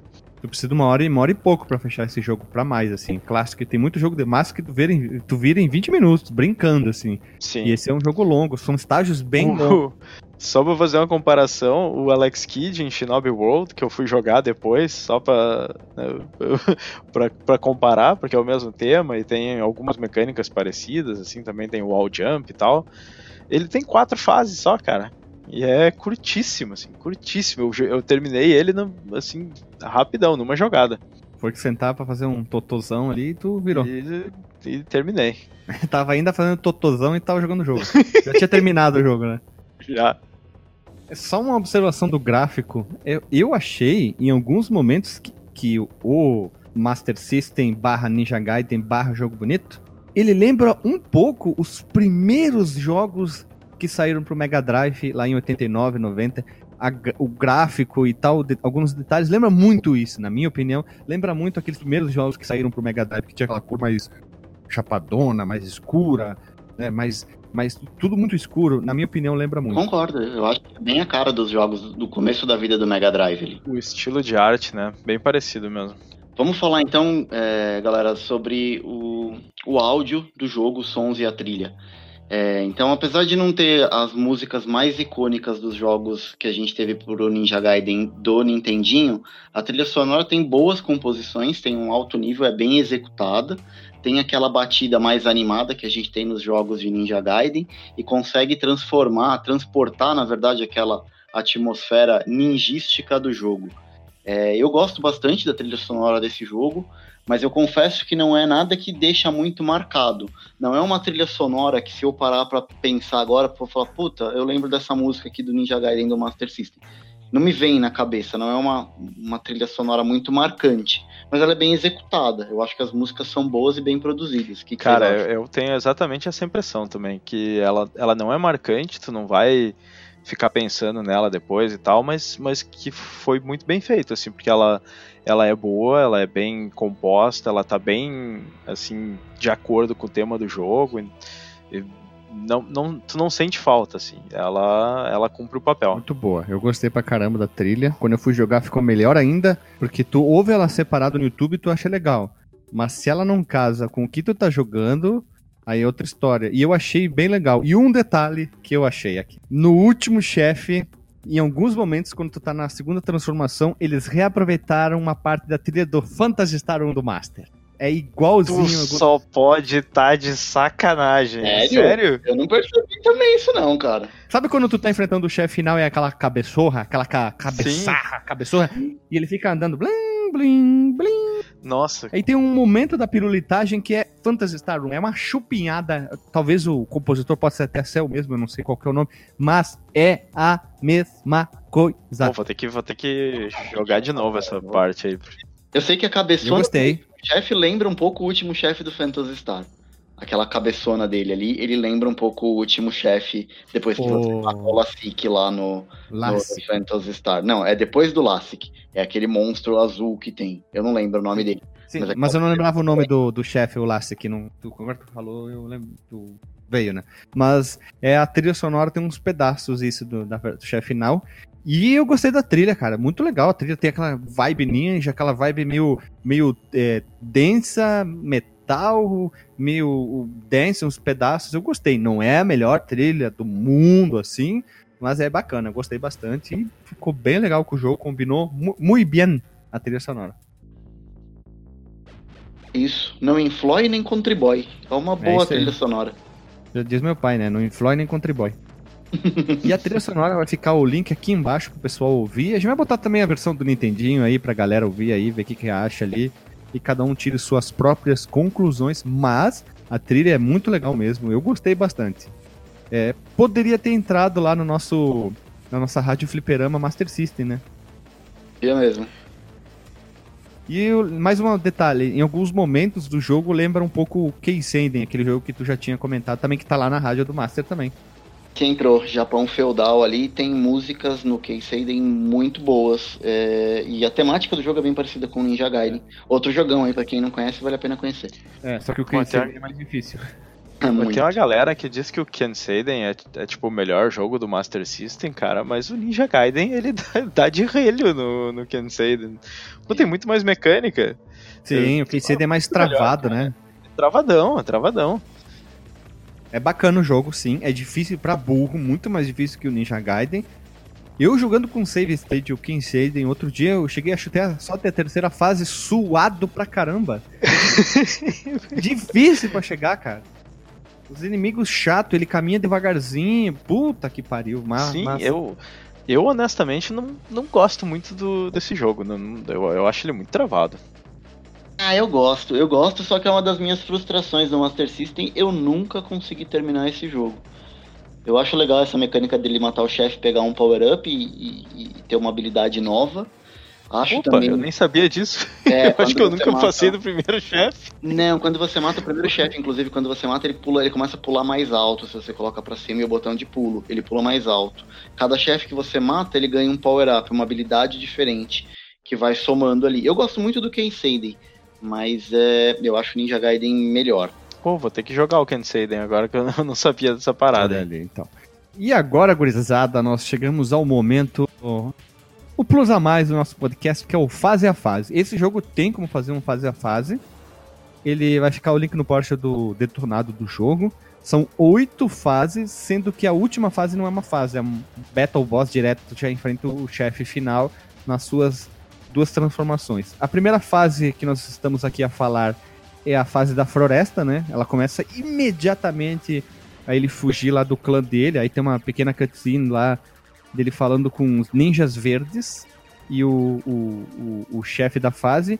E é uma fase que ela se divide em floresta e uma parte inferior da floresta, como vamos chamar de caverna, e depois tu volta para floresta, né?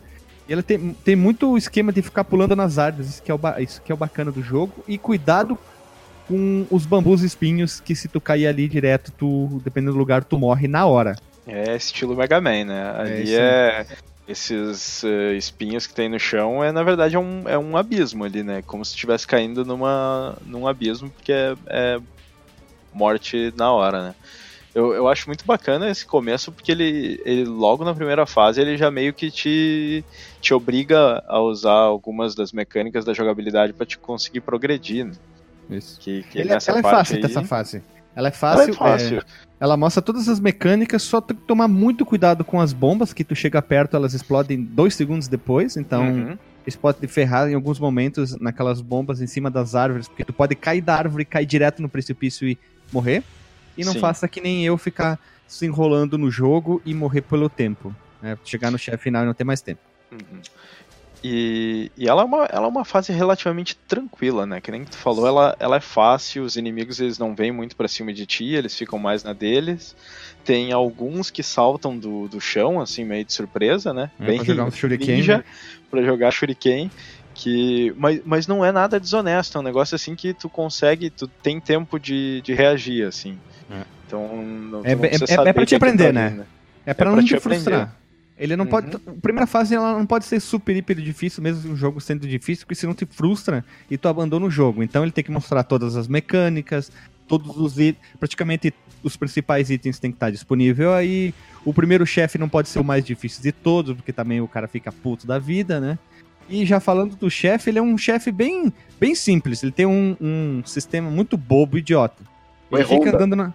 É, ele fica andando na tua direção e quando ele chega perto, ele dá uma investida bem rápida e ele bate, na, na, bate nas paredes laterais e cai uns ninja com espada para baixo, eu não sei o que, que, é aquilo, ou uma pena de galinha gigante. Não, é, isso é muito estranho, porque são é. uns ninja com espada mesmo, né? Que, é, parece que uma, não parece umas penas de galinha vermelha também? Parece. Quando eu era um jovem galalau lá atrás, eu achava que eram penas que caíam da árvore. Viu? Não sou louco, louco, toma essa.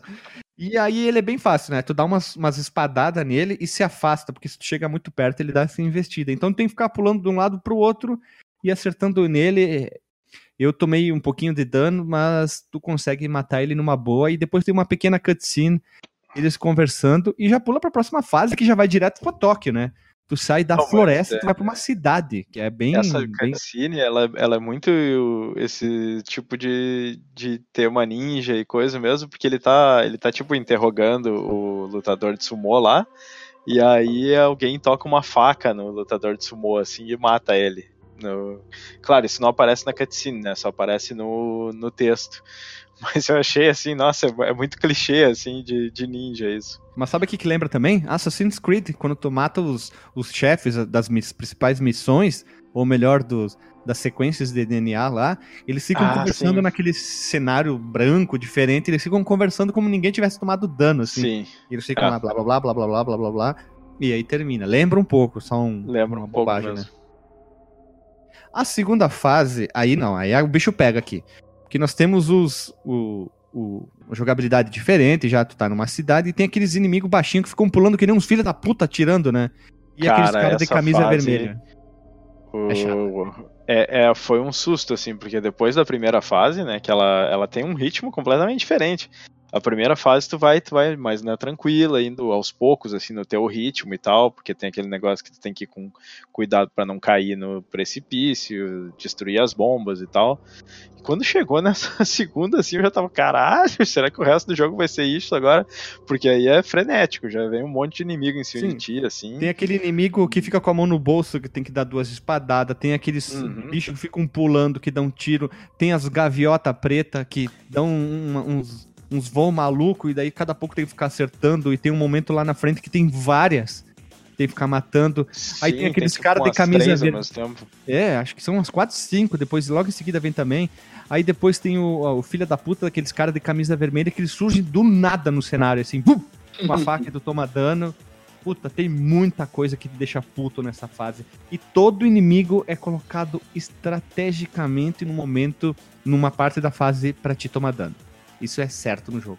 Aquela parte do arranha-céu que você tem na, na segunda parte da fase, que você vai por cima dos prédios ali, que você tem que saltar entre um prédio e outro, tem uma parte em construção. Ali os inimigos são colocados exatamente pra você tomar aquele hit, e quando você toma um hit, você é jogado para trás, igual no Nintendinho, que a gente já falou na jogabilidade, você cai no buraco, né? Aquela parte do arranha-céu é feita para isso, para te derrubar em buraco. E aqui, se tu usa aquele negócio do fogo em volta do teu corpo, ajuda muito a passar a fase. É, tem, tem alguns momentos nesse jogo que a dificuldade é um pouquinho desonesta, assim, que tu meio que tem que. Tu tem que saber já que, que as coisas estão vindo para tu conseguir passar, assim, que às vezes não, não dá tempo de tu reagir. Mas ainda assim é, é, é uma dificuldade ok até. É, mas aquelas gaviotas, vou. Vai tomar no. ah, não, essas. essas Cara, sempre que tem esses inimigos aéreos que ficam. E, e, essa ainda é uma das que fica indo de um lado pro outro e te perseguindo, né? Ela não é. não tá só Sim, passando fica enchendo de um lado saco. pro outro da fase. Aquela parte dos prédios que tu, tu sai do prédio e tem quatro andares diferentes para te ficar andando, que vem os malucos pulando, eles estão no andar de baixo, eles pulam e te acertam com a cabeça Ah, e depois vem as, ga- as várias gaviotas. Puta que pariu, velho. Ah, que suor que foi passar dessa Sim. parte. É, essa essa aí é a foi a parte Dark do Souls jogo. do jogo ali, ó, vamos dizer assim. mas, mas, mas é, vamos dizer, é, ela é de boa. O resto, tirando os inimigos e, e o chefe, puta que pariu, que chefe idiota também, né? É um cara que fica sentado lá numa, numa cadeira do papai e vem um monte de inimigos de todas as direções, né? Tem que ficar só dando espadada nele até ele morrer. Pronto. Sim. Mas esse. eh, A sensação que eu tive é que eh, tem, tem alguns chefes nesse jogo que não é pra tu tentar descobrir o padrão dele e ficar desviando e não tomar dano nunca. É só é tu ir pra cima e ficar dando, dando porrada, porque se tu ficar dando porrada continuamente nele, tu vai tirar mais dano dele do que. Esse é o segundo chefe. assim. o segundo É- chefe é esse assim. é esse o tipo segundo de chefe, chefe é... assim. E, e É assim mesmo. Não, não tem padrão. todos os é- chefes, esse é, o que força tem- bruta. é- Ele é o menos criativo, né? Porque na verdade você enfrenta praticamente os, os três inimigos padrão que você tem durante a fase toda. E, e você tem que cuidar deles ali na hora do chefe enquanto você acerta algumas espadadas do chefe. O chefe em si não te ataca. Você só toma hit se você encostar nele. É. Então ele é, é- é pouco criativo, não tem muita graça esse segundo inimigo, não. Mas eu achei bacana que ele vai ele vai mudando de acordo com, as, com, com o quanto de, de vida tu tirou dele, Ele ele, começa a começa se a cair da cadeira, assim. Ele né? começa a se abaixar, tipo, se se curvar, que ele tá tomando Isso. bastante dano, assim. E depois tem a cutscene, né? Que eles ficam conversando. E já pula pra próxima fase, que aí esse chefe é chato. A terceira fase tem a cutscene novamente, e é uma espécie de, de cidade feudal, vamos dizer assim, que lembra mais o, o, o, o Keyseiden, essa fase aqui. E ela é uma, é uma fasezinha mais rápida até. Ela pareceu pra mim uma fase mais rápida e eu passei boa parte dela com o, o fogo ativado, né? Cheguei aos 999 pontos lá e liguei o fogo e fui andando a fase que nem um maluco por cima e pulando que nem um doido, porque eu achei mais fácil atravessar a fase assim e, e principalmente aqueles inimigos que tem o chapéu na cabeça amarelo lá, ficam atirando as bengalas, que eles pulam por cima de ti, te dá um monte de dano, e o porra do ninja preto lá que atira as pedras lá pra tudo quanto é lado também. Não, Eu pensava que era um macaquinho. É, parece um macaco também, né? Mas é um ninja que fica atirando uma pedra lá, sei lá o que, que é que ele atira, né? Esses caras, eles, eles ficam meio que disfarçados no É. cenário, E né? essa- Às vezes é difícil de tu É, ver. e essa fase que, tem tá- o background mais tá pobre. é simplesmente uma assim. Tem cor chapada parada. escondido. É. É, quando tu entra em algumas partes que tem Ele tipo uma tem construção que tem detalhes, uma hora tem um boa esgoto parte lá. é sólida, assim. Aí tem mais detalhes, tem detalhe do esgoto, tem umas partes quebradas, umas construções. Ali sim tu tem detalhes, mas quando tu vê o exterior, aí é pobrezinho, é bem fraquinho mesmo, é, é bem. Digamos assim, faltou espaço no cartucho, talvez? Sim, na parte externa, mas as partes internas são bonitas mesmo. Até aquelas florestas que tu encontra, parece que. Parece não, é o mesmo sprite replicado um do lado do outro. assim. Sim, é, eu também acho que é a, a fase mais pobrinha, assim. E o chefe, novamente, né? Nós temos que falar sobre o chefe. O que, que vocês acharam do chefe? O padrão do, do, do coisa do samurai lá. Isso é difícil. Quando ele vem te atacar com a espada, além de te dar um dano ferrado, é difícil de você acertar ele, porque quando você chega perto, ele contra-ataca com a espada dele. Esse é um também que a, a minha estratégia é ficar no canto. A hora que ele vem te atacar, você faz o wall jump na parede e meio que ataca ele com o foguinho teleguiado lá, com a magia do fogo teleguiado. É, só que como eu tava com aquela que protege o corpo, ela não serve pra nada nesse Ferrou, momento ali. É, ferrou. É. Eu não sabia, né? ela dá dano, mas, tu, mas tu, a tua chance de tu tomar dano junto é também tão grande quanto. Então o que, que tu faz? E daí eu tentei entender um, entender um padrão dele. Quando ele te ataca, tu pula atrás dele, dá uma espadada e se afasta. Sim, foi assim que eu que ganhei daí... dele também. Ah, viu? Tu, só que tu demora horrores, tu demora horrores, porque eu tenho que ficar usando essa técnica, né? É bem demorado mesmo. É, se tu tivesse até o fogo teleguiado, ou talvez o Shuriken, que eu não sei se seria melhor, podia ficar atirando, já que tu tá com 999. Ele defende, é, ele defende Shuriken. Defende? Ah, defende? Uhum. Mas o fogo teleguiado não, né? Não, o fogo não. Ah, então tu fica disparando 5 mil fogos teleguiado do outro lado da tela, e quando ele chega, tu pula por cima dele e vai, né? Eu não tentei, é. porque eu fiquei só com o maldito fogo em volta do corpo, né? O, o único, o único chefe que eu uso o fogo em volta do corpo pra matar o inimigo é o da fase da lava, porque eu não consigo chegar lá nele com outra arma. é. o, o da segunda fase é, deve ser bom de matar com fogo, deve, porque daí ele te defende dos inimigos que estão vindo. Sim, porque daí ele mata os inimigos, né? A próxima fase, que é aquela é, sei lá como é que eu posso chamar isso, mas é, parece mais um, um, cenário de outra floresta, uma coisa. Uma cachoeira, monta é? é, uma montanhosa, né? Tem um cenário de muitas montanhas e muita água, que é aqui que tem aquela parte que tem que ficar escalando na água.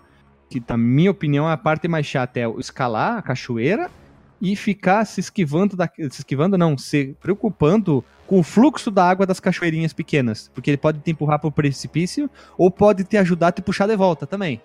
É, então tu tem que ficar cuidando isso. Pô, eu acho que foi nessa fase que eu notei que tem uns momentos em que o jogo meio que adapta a dificuldade. Porque depois, quando, depois de tu morrer, quando tu inicia de novo, às vezes tem uns inimigos que não não estão lá, como se fosse pra te dizer, ok, eu vou te dar o, o primeiro pulo aqui da, eu vou te dar de brinde, assim, tu não vai precisar se preocupar.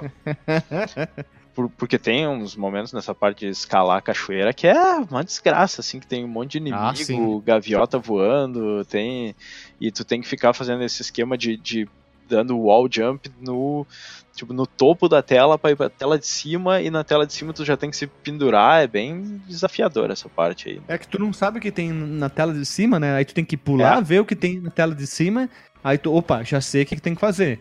E, ah, e lembrando que nas cachoeirinhas, em vários lugares, aparece as penas vermelhas lá, os ninja com as espadas lá. Uhum. Não Muitos só os ninjas, tem as águias também, né? Que faz o papel da é gaviota, né?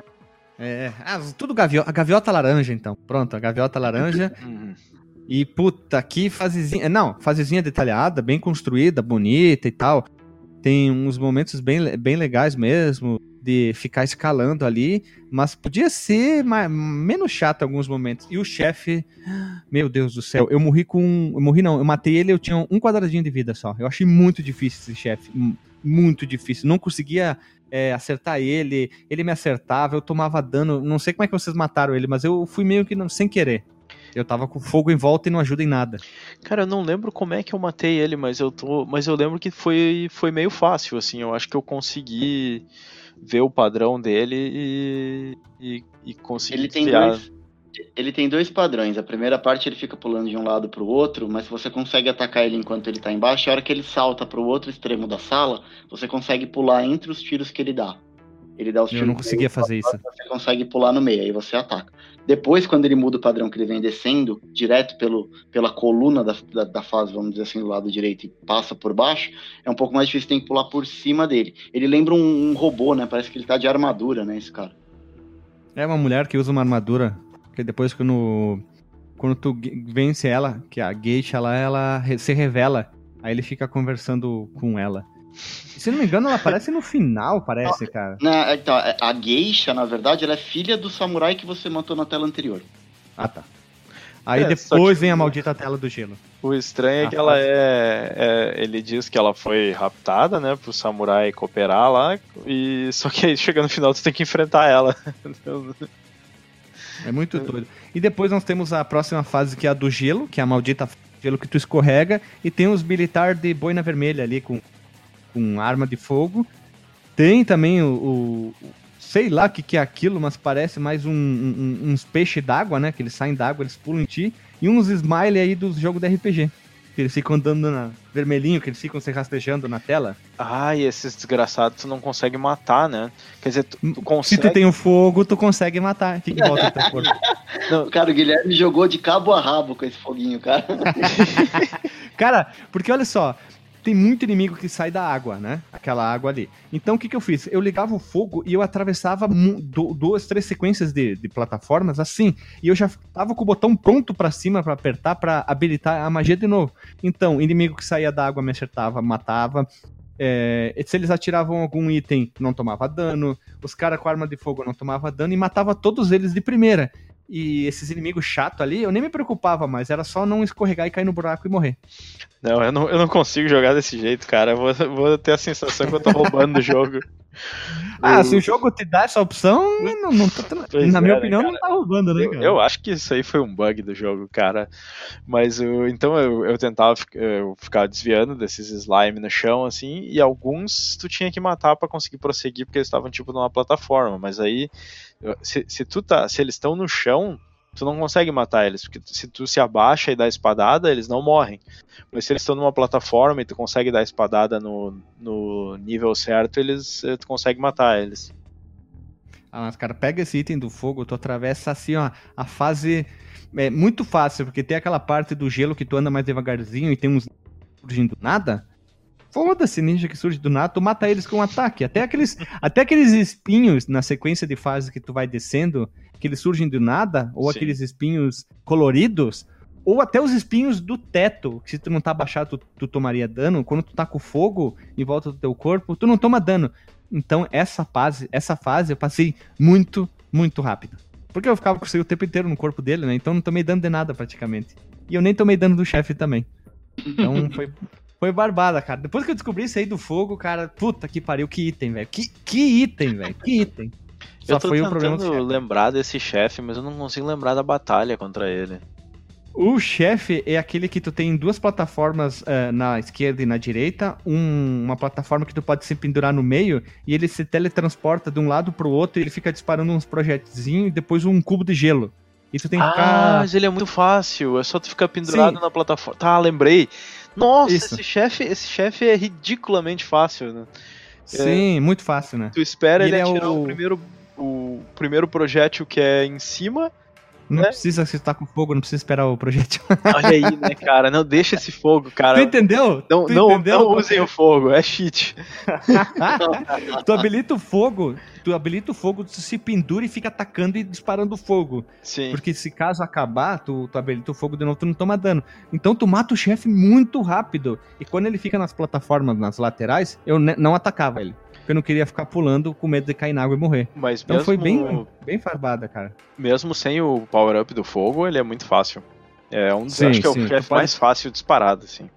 Sim, tu toma dano normal, mas tu mata ele muito rápido, porque tu dá uma, muita sequência de espadada nele. É. Então ele toma muito dano seguido, né? O, mas se tu, se tu não quiser tomar dano, tu consegue matar ele de boa, assim. Porque a, a o padrão dele é, é muito ridículo. Assim. Sim, ele parece um pouco o padrão do chefe final do Castlevania Drácula X, ficando do lado pro outro e vem no meio também. É, tem um monte de padrão maluco, né? Uhum. Só uma observação. Vale ah. dizer que, mesmo com a dica dos 999 itens de magia secundária, de arma secundária, e mesmo com o cheat do, do foguinho do Guilherme, o Alexandre não terminou o jogo. Ele nem jogou, na verdade.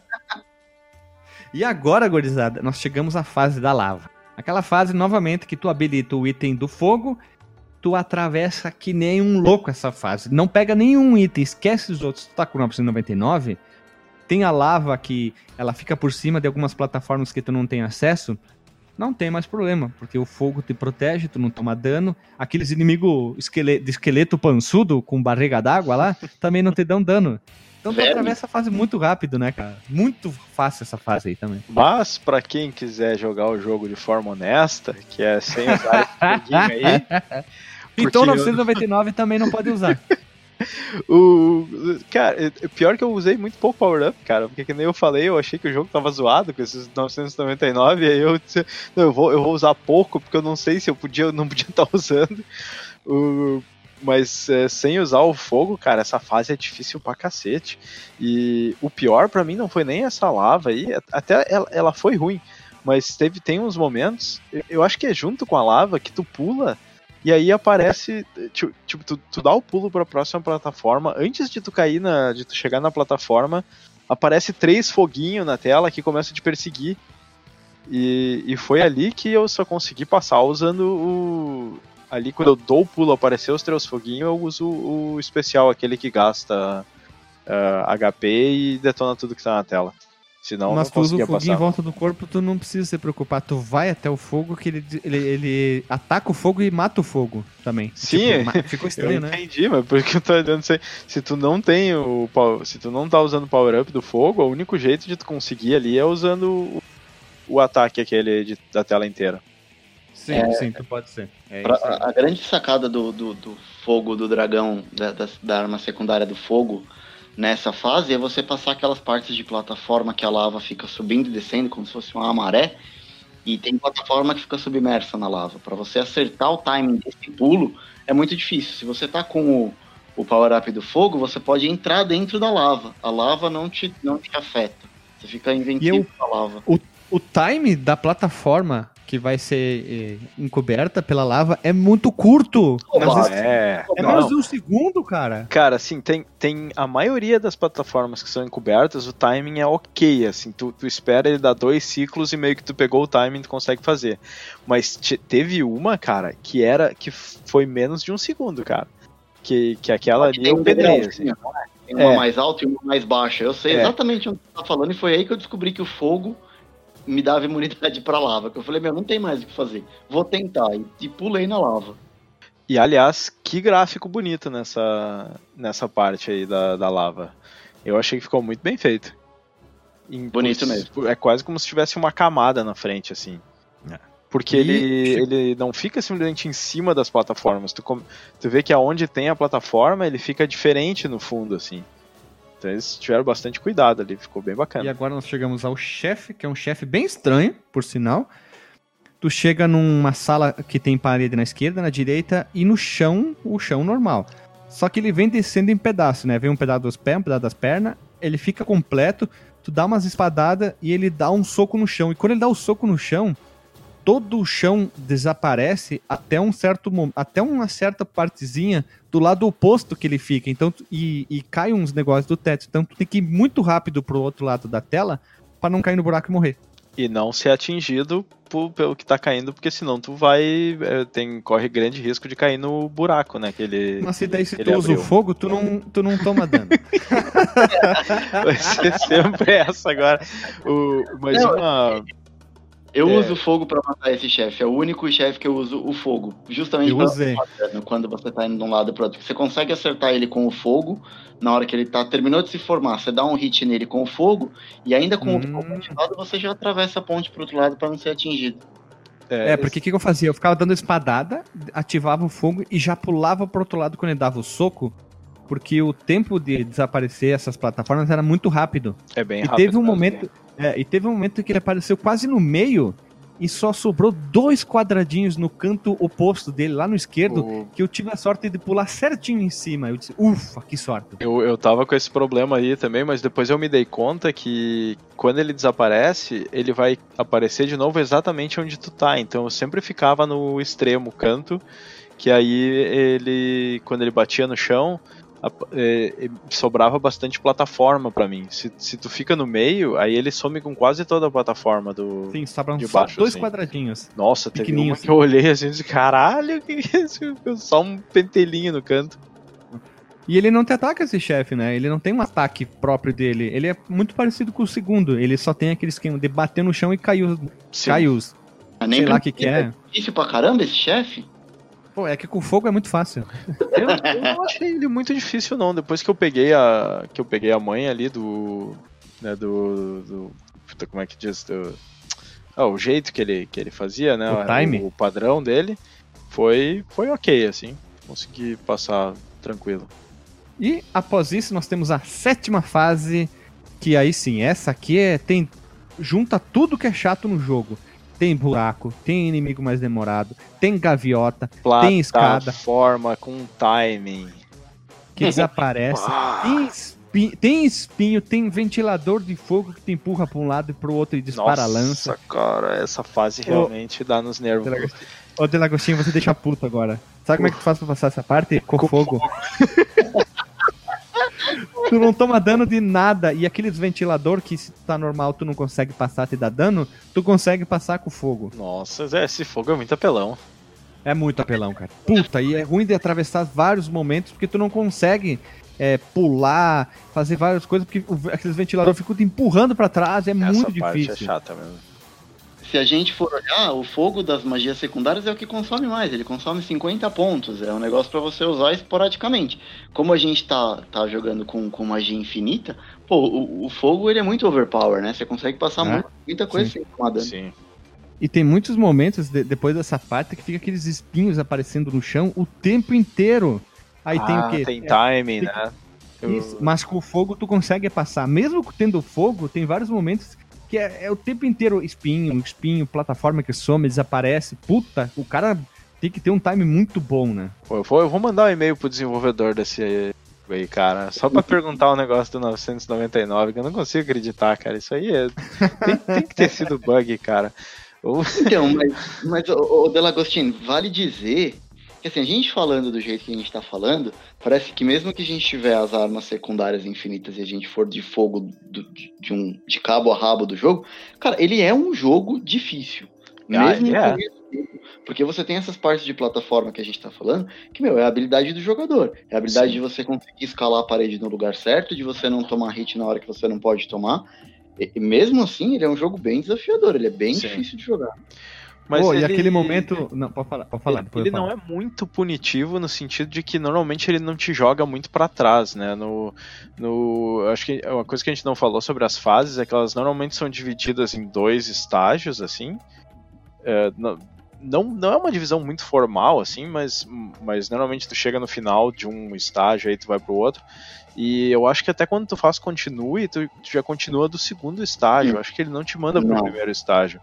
E não, elas têm vários checkpoints no meio. Então quando tu perde é. vida, uh, se tu tá no chefe, por exemplo, normalmente tu vai já cair para enfrentar o chefe de novo. E, e... É, então, você tem os checkpoints, mas se você pegar continue, é no começo da fase. Mas é, não é no começo do estágio? Tipo, se tu tá no segundo estágio, eu acho não, que vai... Não, não, Ele volta no começo, eu acho. No começo eu, do, eu tinha a impressão que era, que era no. Não era no checkpoint, mas se tu passou do primeiro estágio, eu tinha a impressão que o continue já era no segundo estágio. Mas eu, é, eu não tenho certeza, não. de abertura mesmo. Uhum. Mas de, de qualquer forma, assim, ele, ele não é tão punitivo, assim. Tem, ele tem bastante checkpoint. Eu, eu achei que. Eu tava esperando uma dificuldade maior, na verdade. Eu achei uma dificuldade no ponto, assim. Depois tem aquela sequência absurda de espinho no chão que fica com o fundo verde que Sim. tu tem que ficar pulando sempre nas plataformas, e tem algumas plataformas que somem, aí tem as gaviotas, aí tem inimigo, aí tem os espinhos, e, aí tem os foguinhos que aparecem e ficam te atacando, aí tem aquele inimigo ninja escuro que, que tem que tomar mais espadada para morrer, e se tu não tem o fogo, eu não saberia passar essa fase sem o fogo. Porque é muito difícil essa fase. Hum. Ela lembra muito é, Mega Man, algumas fases do Mega Man, que se tu cai lá de cima, tu volta várias e várias telas, plataforma que some, é, espinho que não sei o que, inimigo mais difícil, inimigo escondido em certos momentos, lembra muito Mega Man. E sem o fogo eu não conseguia passar nunca essa fase aqui. O, eu não consigo lembrar do chefe dessa fase. O chefe é aquele cara que usa uma roupa japonesa que atira a cabeça em ti. Ah, sim, tá, lembrei. Ele, ele é, é bem barbado. No, no, eu, não, é assim, barbada, cara. O, no começo eu tava tendo dificuldade com esse esquema dele atirar a máscara em ti, né? Mas depois eu é, me dei conta coisas, que, né? que é só tu dar um pulinho na hora que ele atira que tu consegue, porque ela vai meio que para baixo, assim. E aí depois Sim, que eu peguei tu... a manha foi, foi bem tranquilo mesmo. Ele até atira dois negócios que tem na mão dele e depois ele atira a máscara. Então fica dando espadada sem parar. Ah, sim, porque. E tu mata ele logo quase morre, mas tu consegue matar ele. Não usou fogo nesse aí? não, eu usei, mas não funciona. Tipo, é como se ele quebrasse, sabe? Quando tu toma o dano, o ataque, ele desfaz o teu especial e tu volta ao, ao ah, normal. Tá. Então eu ficava. Uh, dando espadada, habilitando o fogo, mas mesmo assim eu tomei um monte de dano, então eu fiquei dando espadada rápido para matar ele logo. Sim. Assim, disse, ah, então mata logo, mas eu fiquei com um quadradinho de vida, um, dois, bem poucas. Assim. Porque o, o segredo nesse aí é que tu, tu o projétil que ele te toca, tu consegue bater nele com a espada, né? E não é nesse chefe que. Ele, ele toca projétil em ti? Eu tô confundindo. Eu acho Máscara, que sim, né? Ele. Sim, ele atira uns negocinhos na mão dele, parece uns, umas pedrinhas, uns cristalzinhos. E não é um negócio que se tu não destruir, eles vão ficar te perseguindo? É depois, eles ficam rodeando em volta de ti, parece umas vespas, umas, umas abelhas. É, então o, o negócio é tu ficar ligado pra te, tu destruir esses projéteis quando ele toca em ti e aí Sim. desviar da máscara e descer a porrada. Sim, quando ele te ataca, tu já fica dando. é, aqueles projetos, tu já fica dando espadada na frente dele. Foi o que eu fiz, porque eu não sabia o que fazer. Então eu fiquei atacando ele rápido, rápido, rápido, um monte de vezes ali, pra matar logo. Tanto que eu é, matei ele muito rapidão, mas também perdi vida, né? Mas eu disse, ah, foda-se, primeiro matei ele, né? Próxima fase recupera a vida, né? E agora a gente chega na parte mais desgraçada do jogo, né? Que é o. A, o- a última fase não é fase, né? Só o, o último chefe. Tem uma Mas- mega cutscene, né? Tem uma cutscene ali, uma conversa gigante Ah, do, do chefão e tal. E começa o, o Ryu já caindo do, do teto direto enfrentar o chefe. E a primeira transformação dele é, é muito fácil de matar, cara, com fogo. Porque tu não toma dano com aquele. Quando ele dá aquela espadada no chão, que sai um monte de Power Geyser, Power Geyser do, do Terry Bogard. Se tu tá com o fogo habilitado, tu pode ficar parado dando espadada. Então tu mata ele muito fácil e muito rápido. Mas ele é fácil até sem a- o fogo, porque o padrão dele é bem, bem fácil, assim. É só tu ficar pulando aquele foguinho no chão e, e dar espadada nele. E quando ele estiver muito perto, pular por cima com, com o wall jump. Mas ele é tranquilo, assim. Tu talvez demore um pouco pra matar, mas não, não toma dano. Então, dá e, pra matar ele de boa. E depois que você mata ele, ele tem a segunda forma dele, Que é Que é difícil. um monstro voando, uma cabeça de um monstro voando no cenário e atacando. Aí eu queria saber do Guilherme, como é que você matou esse desgraçado com o fogo, Guilherme? Porque é difícil Cara, ele, né? Uma coisa que eu notei, depois de muito tempo, eu notei assim, como ele fica andando pra lá e pra cá, pra lá e pra cá, e depois de um tempo ele dispara o raio, tu não toma dano do raio com fogo, então tu, tu não precisa se preocupar com o raio, tá? Tu pode ficar parado e deixar todos os raios cair em ti. Hum? Aí o que, que eu fazia? Eu habilitava o fogo e dava um pulinho malemal pro fogo encostar na cabeça dele. Aquela Acredito, cabeça- Você não matou ele com a espada, você matou ele com fogo. Eu matei com fogo e com a espada. E aqueles, aquela momen- aquele momento que ele não ficava lá em cima tirando a, a bolinha, e ele ficava lá embaixo, eu chegava perto dele e dava um monte de espadada. Eu chegava. Pá, pá, pá, pá, pá, pá, pá, pá. Máximo que eu podia, depois ele ia pro outro lado, dava uma espadada, e quando ele Como ficava ele lá em cima. Com o Ah. jump? Você usava Não, tem um momento que ele vai lá pro chão, ele fica lá embaixo no chão, mas ele, daí ele levanta. Aí esse momento eu tentava dar várias espadadas. Aí eu saía correndo pro outro lado, dava outra espadada, e quando ele tava lá em cima, que ele dava um- uma parábola ali, eu habilitava o fogo e tentava acertar com o fogo. Aí eu tomava dano, mas ele também tomava dano. Ele tava com dois quadradinhos. Eu tava com dois quadradinhos de vida e ele com um. Aí eu pulei pra cima dele com o fogo e da espadada eu matei ele. Mas também eu fiquei com um de vida, né? Mas foda-se, mas matei. Nossa, eu demorei muito pra conseguir ganhar dessa segunda fase do, do chefe, porque eu não tava usando fogo, né? E, só que o, o padrão dele é bem difícil de tu conseguir. A- Assim, tu, tu até entende o padrão dele razoavelmente rápido, mas tu conseguir, mesmo tu entendendo o padrão, tu conseguir não tomar dano, é muito difícil quando, quando ele desce, né? Porque ele, ele é basicamente uma, uma cabeça que fica rodando, e ele tá em- na parte de cima da tela, indo de um lado pro outro. E aí ele faz isso umas três vezes, e durante a saída e volta, ele joga três projéteis em ti, né? Que tu pode destruir com a espada. Aí ele desce, e aí ele fica fazendo um zigue-zague no chão, e tu tem que meio que se agachar exatamente onde ele tá fazendo o zigue-zague pra tu não tomar dano. E ele ainda te. No chão ele te dá raio e ele te joga projétil. É um negócio assim. puta, bem- demorou. Chato. Eu, eu tive que, assim, poder de concentração foda pra conseguir É. matar ele. O tiro teleguiado não é mais fácil? É o que eu não uso pra sei qual power-up que eu tava nessa. né, quando eu cheguei nessa parte. Mas eu batei ele praticamente só na espadada, assim. O foguinho teleguiado é a melhor coisa. Você tá lá embaixo, você fica só desviando dos raios e atira pra qualquer lado que o teleguiado vai nele direto. É o mais fácil. Sim. Eu- mas eu posso dizer que eu tenho a honra de ter matado ele na espadada.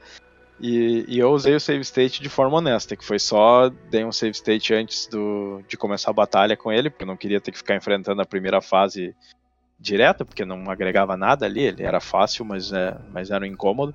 E, e aí assim, do início ao fim do, do chefe, consegui matar ele só na espadada.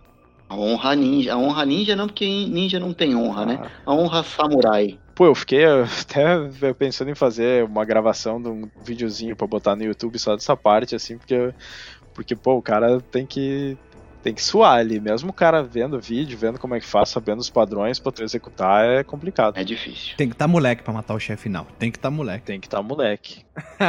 Nada a ver. Há quase quatro anos tem que, que a gente dar um usa dibre. frase. Ah, pode ser também, mas a gente usa mais tempo. Tem que tem que estar tá moleque matar o chefe, né, cara? Vai ficar o link no Porsche também com alguns links de alguns extras nossos aí que tem a capa americana, manual americano, capa coreana, jogaram The Line, daí tem umas revistas aí com algum material e também um sprite do Ryu na versão do, do lógico do Master System e também a versão do Ninja Gaiden do Nintendinho para vocês terem bem a diferença, né, de um sprite do um pro outro, né? Então, pessoal, vamos rodar a vinheta na velocidade de um shuriken e vamos voltar pro disclaimer. Numa, numa dádiva, dádiva, numa dádiva dos ninjas. Voltamos da vinheta e vamos pro disclaimer. Delagostin, qual é o teu disclaimer da noite? Cara, o meu disclaimer é que esse é provavelmente um dos melhores jogos do Master System, assim, sem, sem sombra de dúvida tem uma jogabilidade muito boa, os gráficos são muito bons, talvez para o Master System um dos melhores gráficos mesmo, especialmente para esse tipo de jogo de plataforma.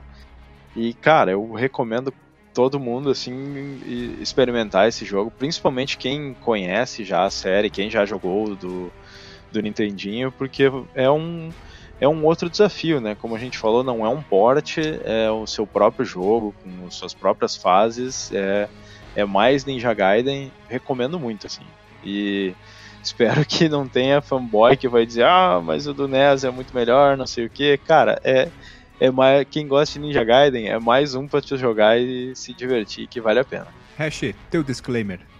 É, minha relação com esse jogo, ela vem do passado. Foi o primeiro cartucho que eu ganhei de Master System, então foi um cartucho que eu joguei muito, muito, muito quando eu era moleque. Eu gosto demais desse jogo, para mim ele entra fácil aí num top 5 de melhores jogos do Master System, um jogo que pouca gente conhece.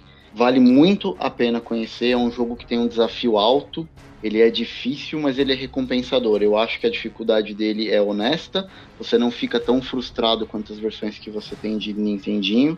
Eu acho que vale muito a pena conhecer. Uma pena que a gente não teve é, mais divulgação desse jogo na época, porque ele é um jogo que quase ninguém conhece, vale muito, muito a pena jogar. Então, se você ainda não teve oportunidade, baixa. Se puder, baixa uma ROM traduzida, porque ele tem bastante história nas cutscenes. Então vale a pena se vocês acharem uma ROM traduzida, baixa, joga no Raspberry, joga em qualquer emulador que vocês tiverem, mas conheçam esse jogo do Master System. Conheçam porque vale muito a pena. Eu tenho certeza que vocês vão vão ter um lugarzinho especial para eles, para esse jogo aí na memória de vocês. Tentem não passar de, de tudo usando fogo, porque eu acho que é mais divertido tentar passar na, na raça. Ó, que sacanagem, né? Só porque eu usei o fogo da paixão para passar a fase, né? o Guilherme terminou o jogo no modo easy. Não, porque nem o Alexandre viraria assim, né? É, então, vamos, vamos estabelecer assim, ó. Arma infinita e fogo de cabo a rabo só pro Alexandre. Tá não, o Alexandre é password de, de vida infinita. Não, não, é o password que vai direto pros créditos. Aí o cara vira. Pô, mas isso, isso eu nunca tinha visto, né? Nesse jogo ele tem um password que vai direto pros créditos. Eu acho que isso não é muito comum. Não sei, ah, gente. Esse jogo pra mim não tem password.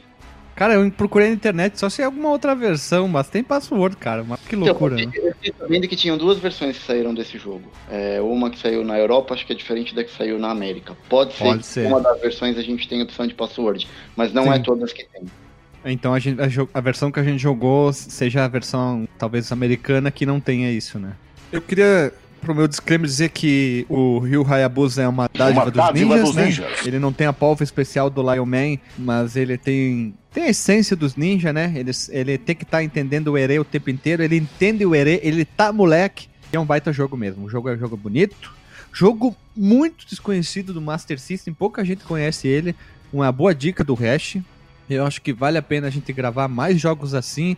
Eu acho que o primeiro jogo desconhecido, desconhecido entre aspas, e que pouca gente fala e, e, e diz, foi o Boogerman, que a gente já gravou aqui.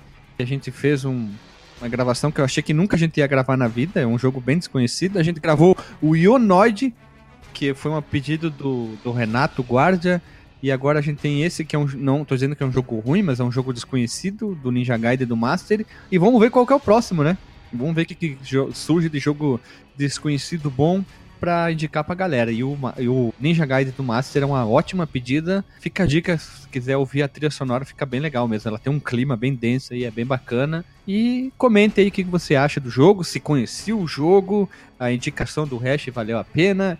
Eu, eu, eu comecei a pensar hoje, hoje, ontem, não hoje, que como o Hash consegue escrever muito bem lá as crônicas dele, eu queria ver como é que ficaria a crônica em relação a esse jogo, já que tu tem uma ligação bem forte com ele, né? Ia ficar bacana, né? Deixa comigo, tá no, tá no pipeline e logo sai. Então, pessoal, é isso aí, né? Até semana que vem, um beijo na bunda e um shuriken nas tetas. Shuriken nas tetas.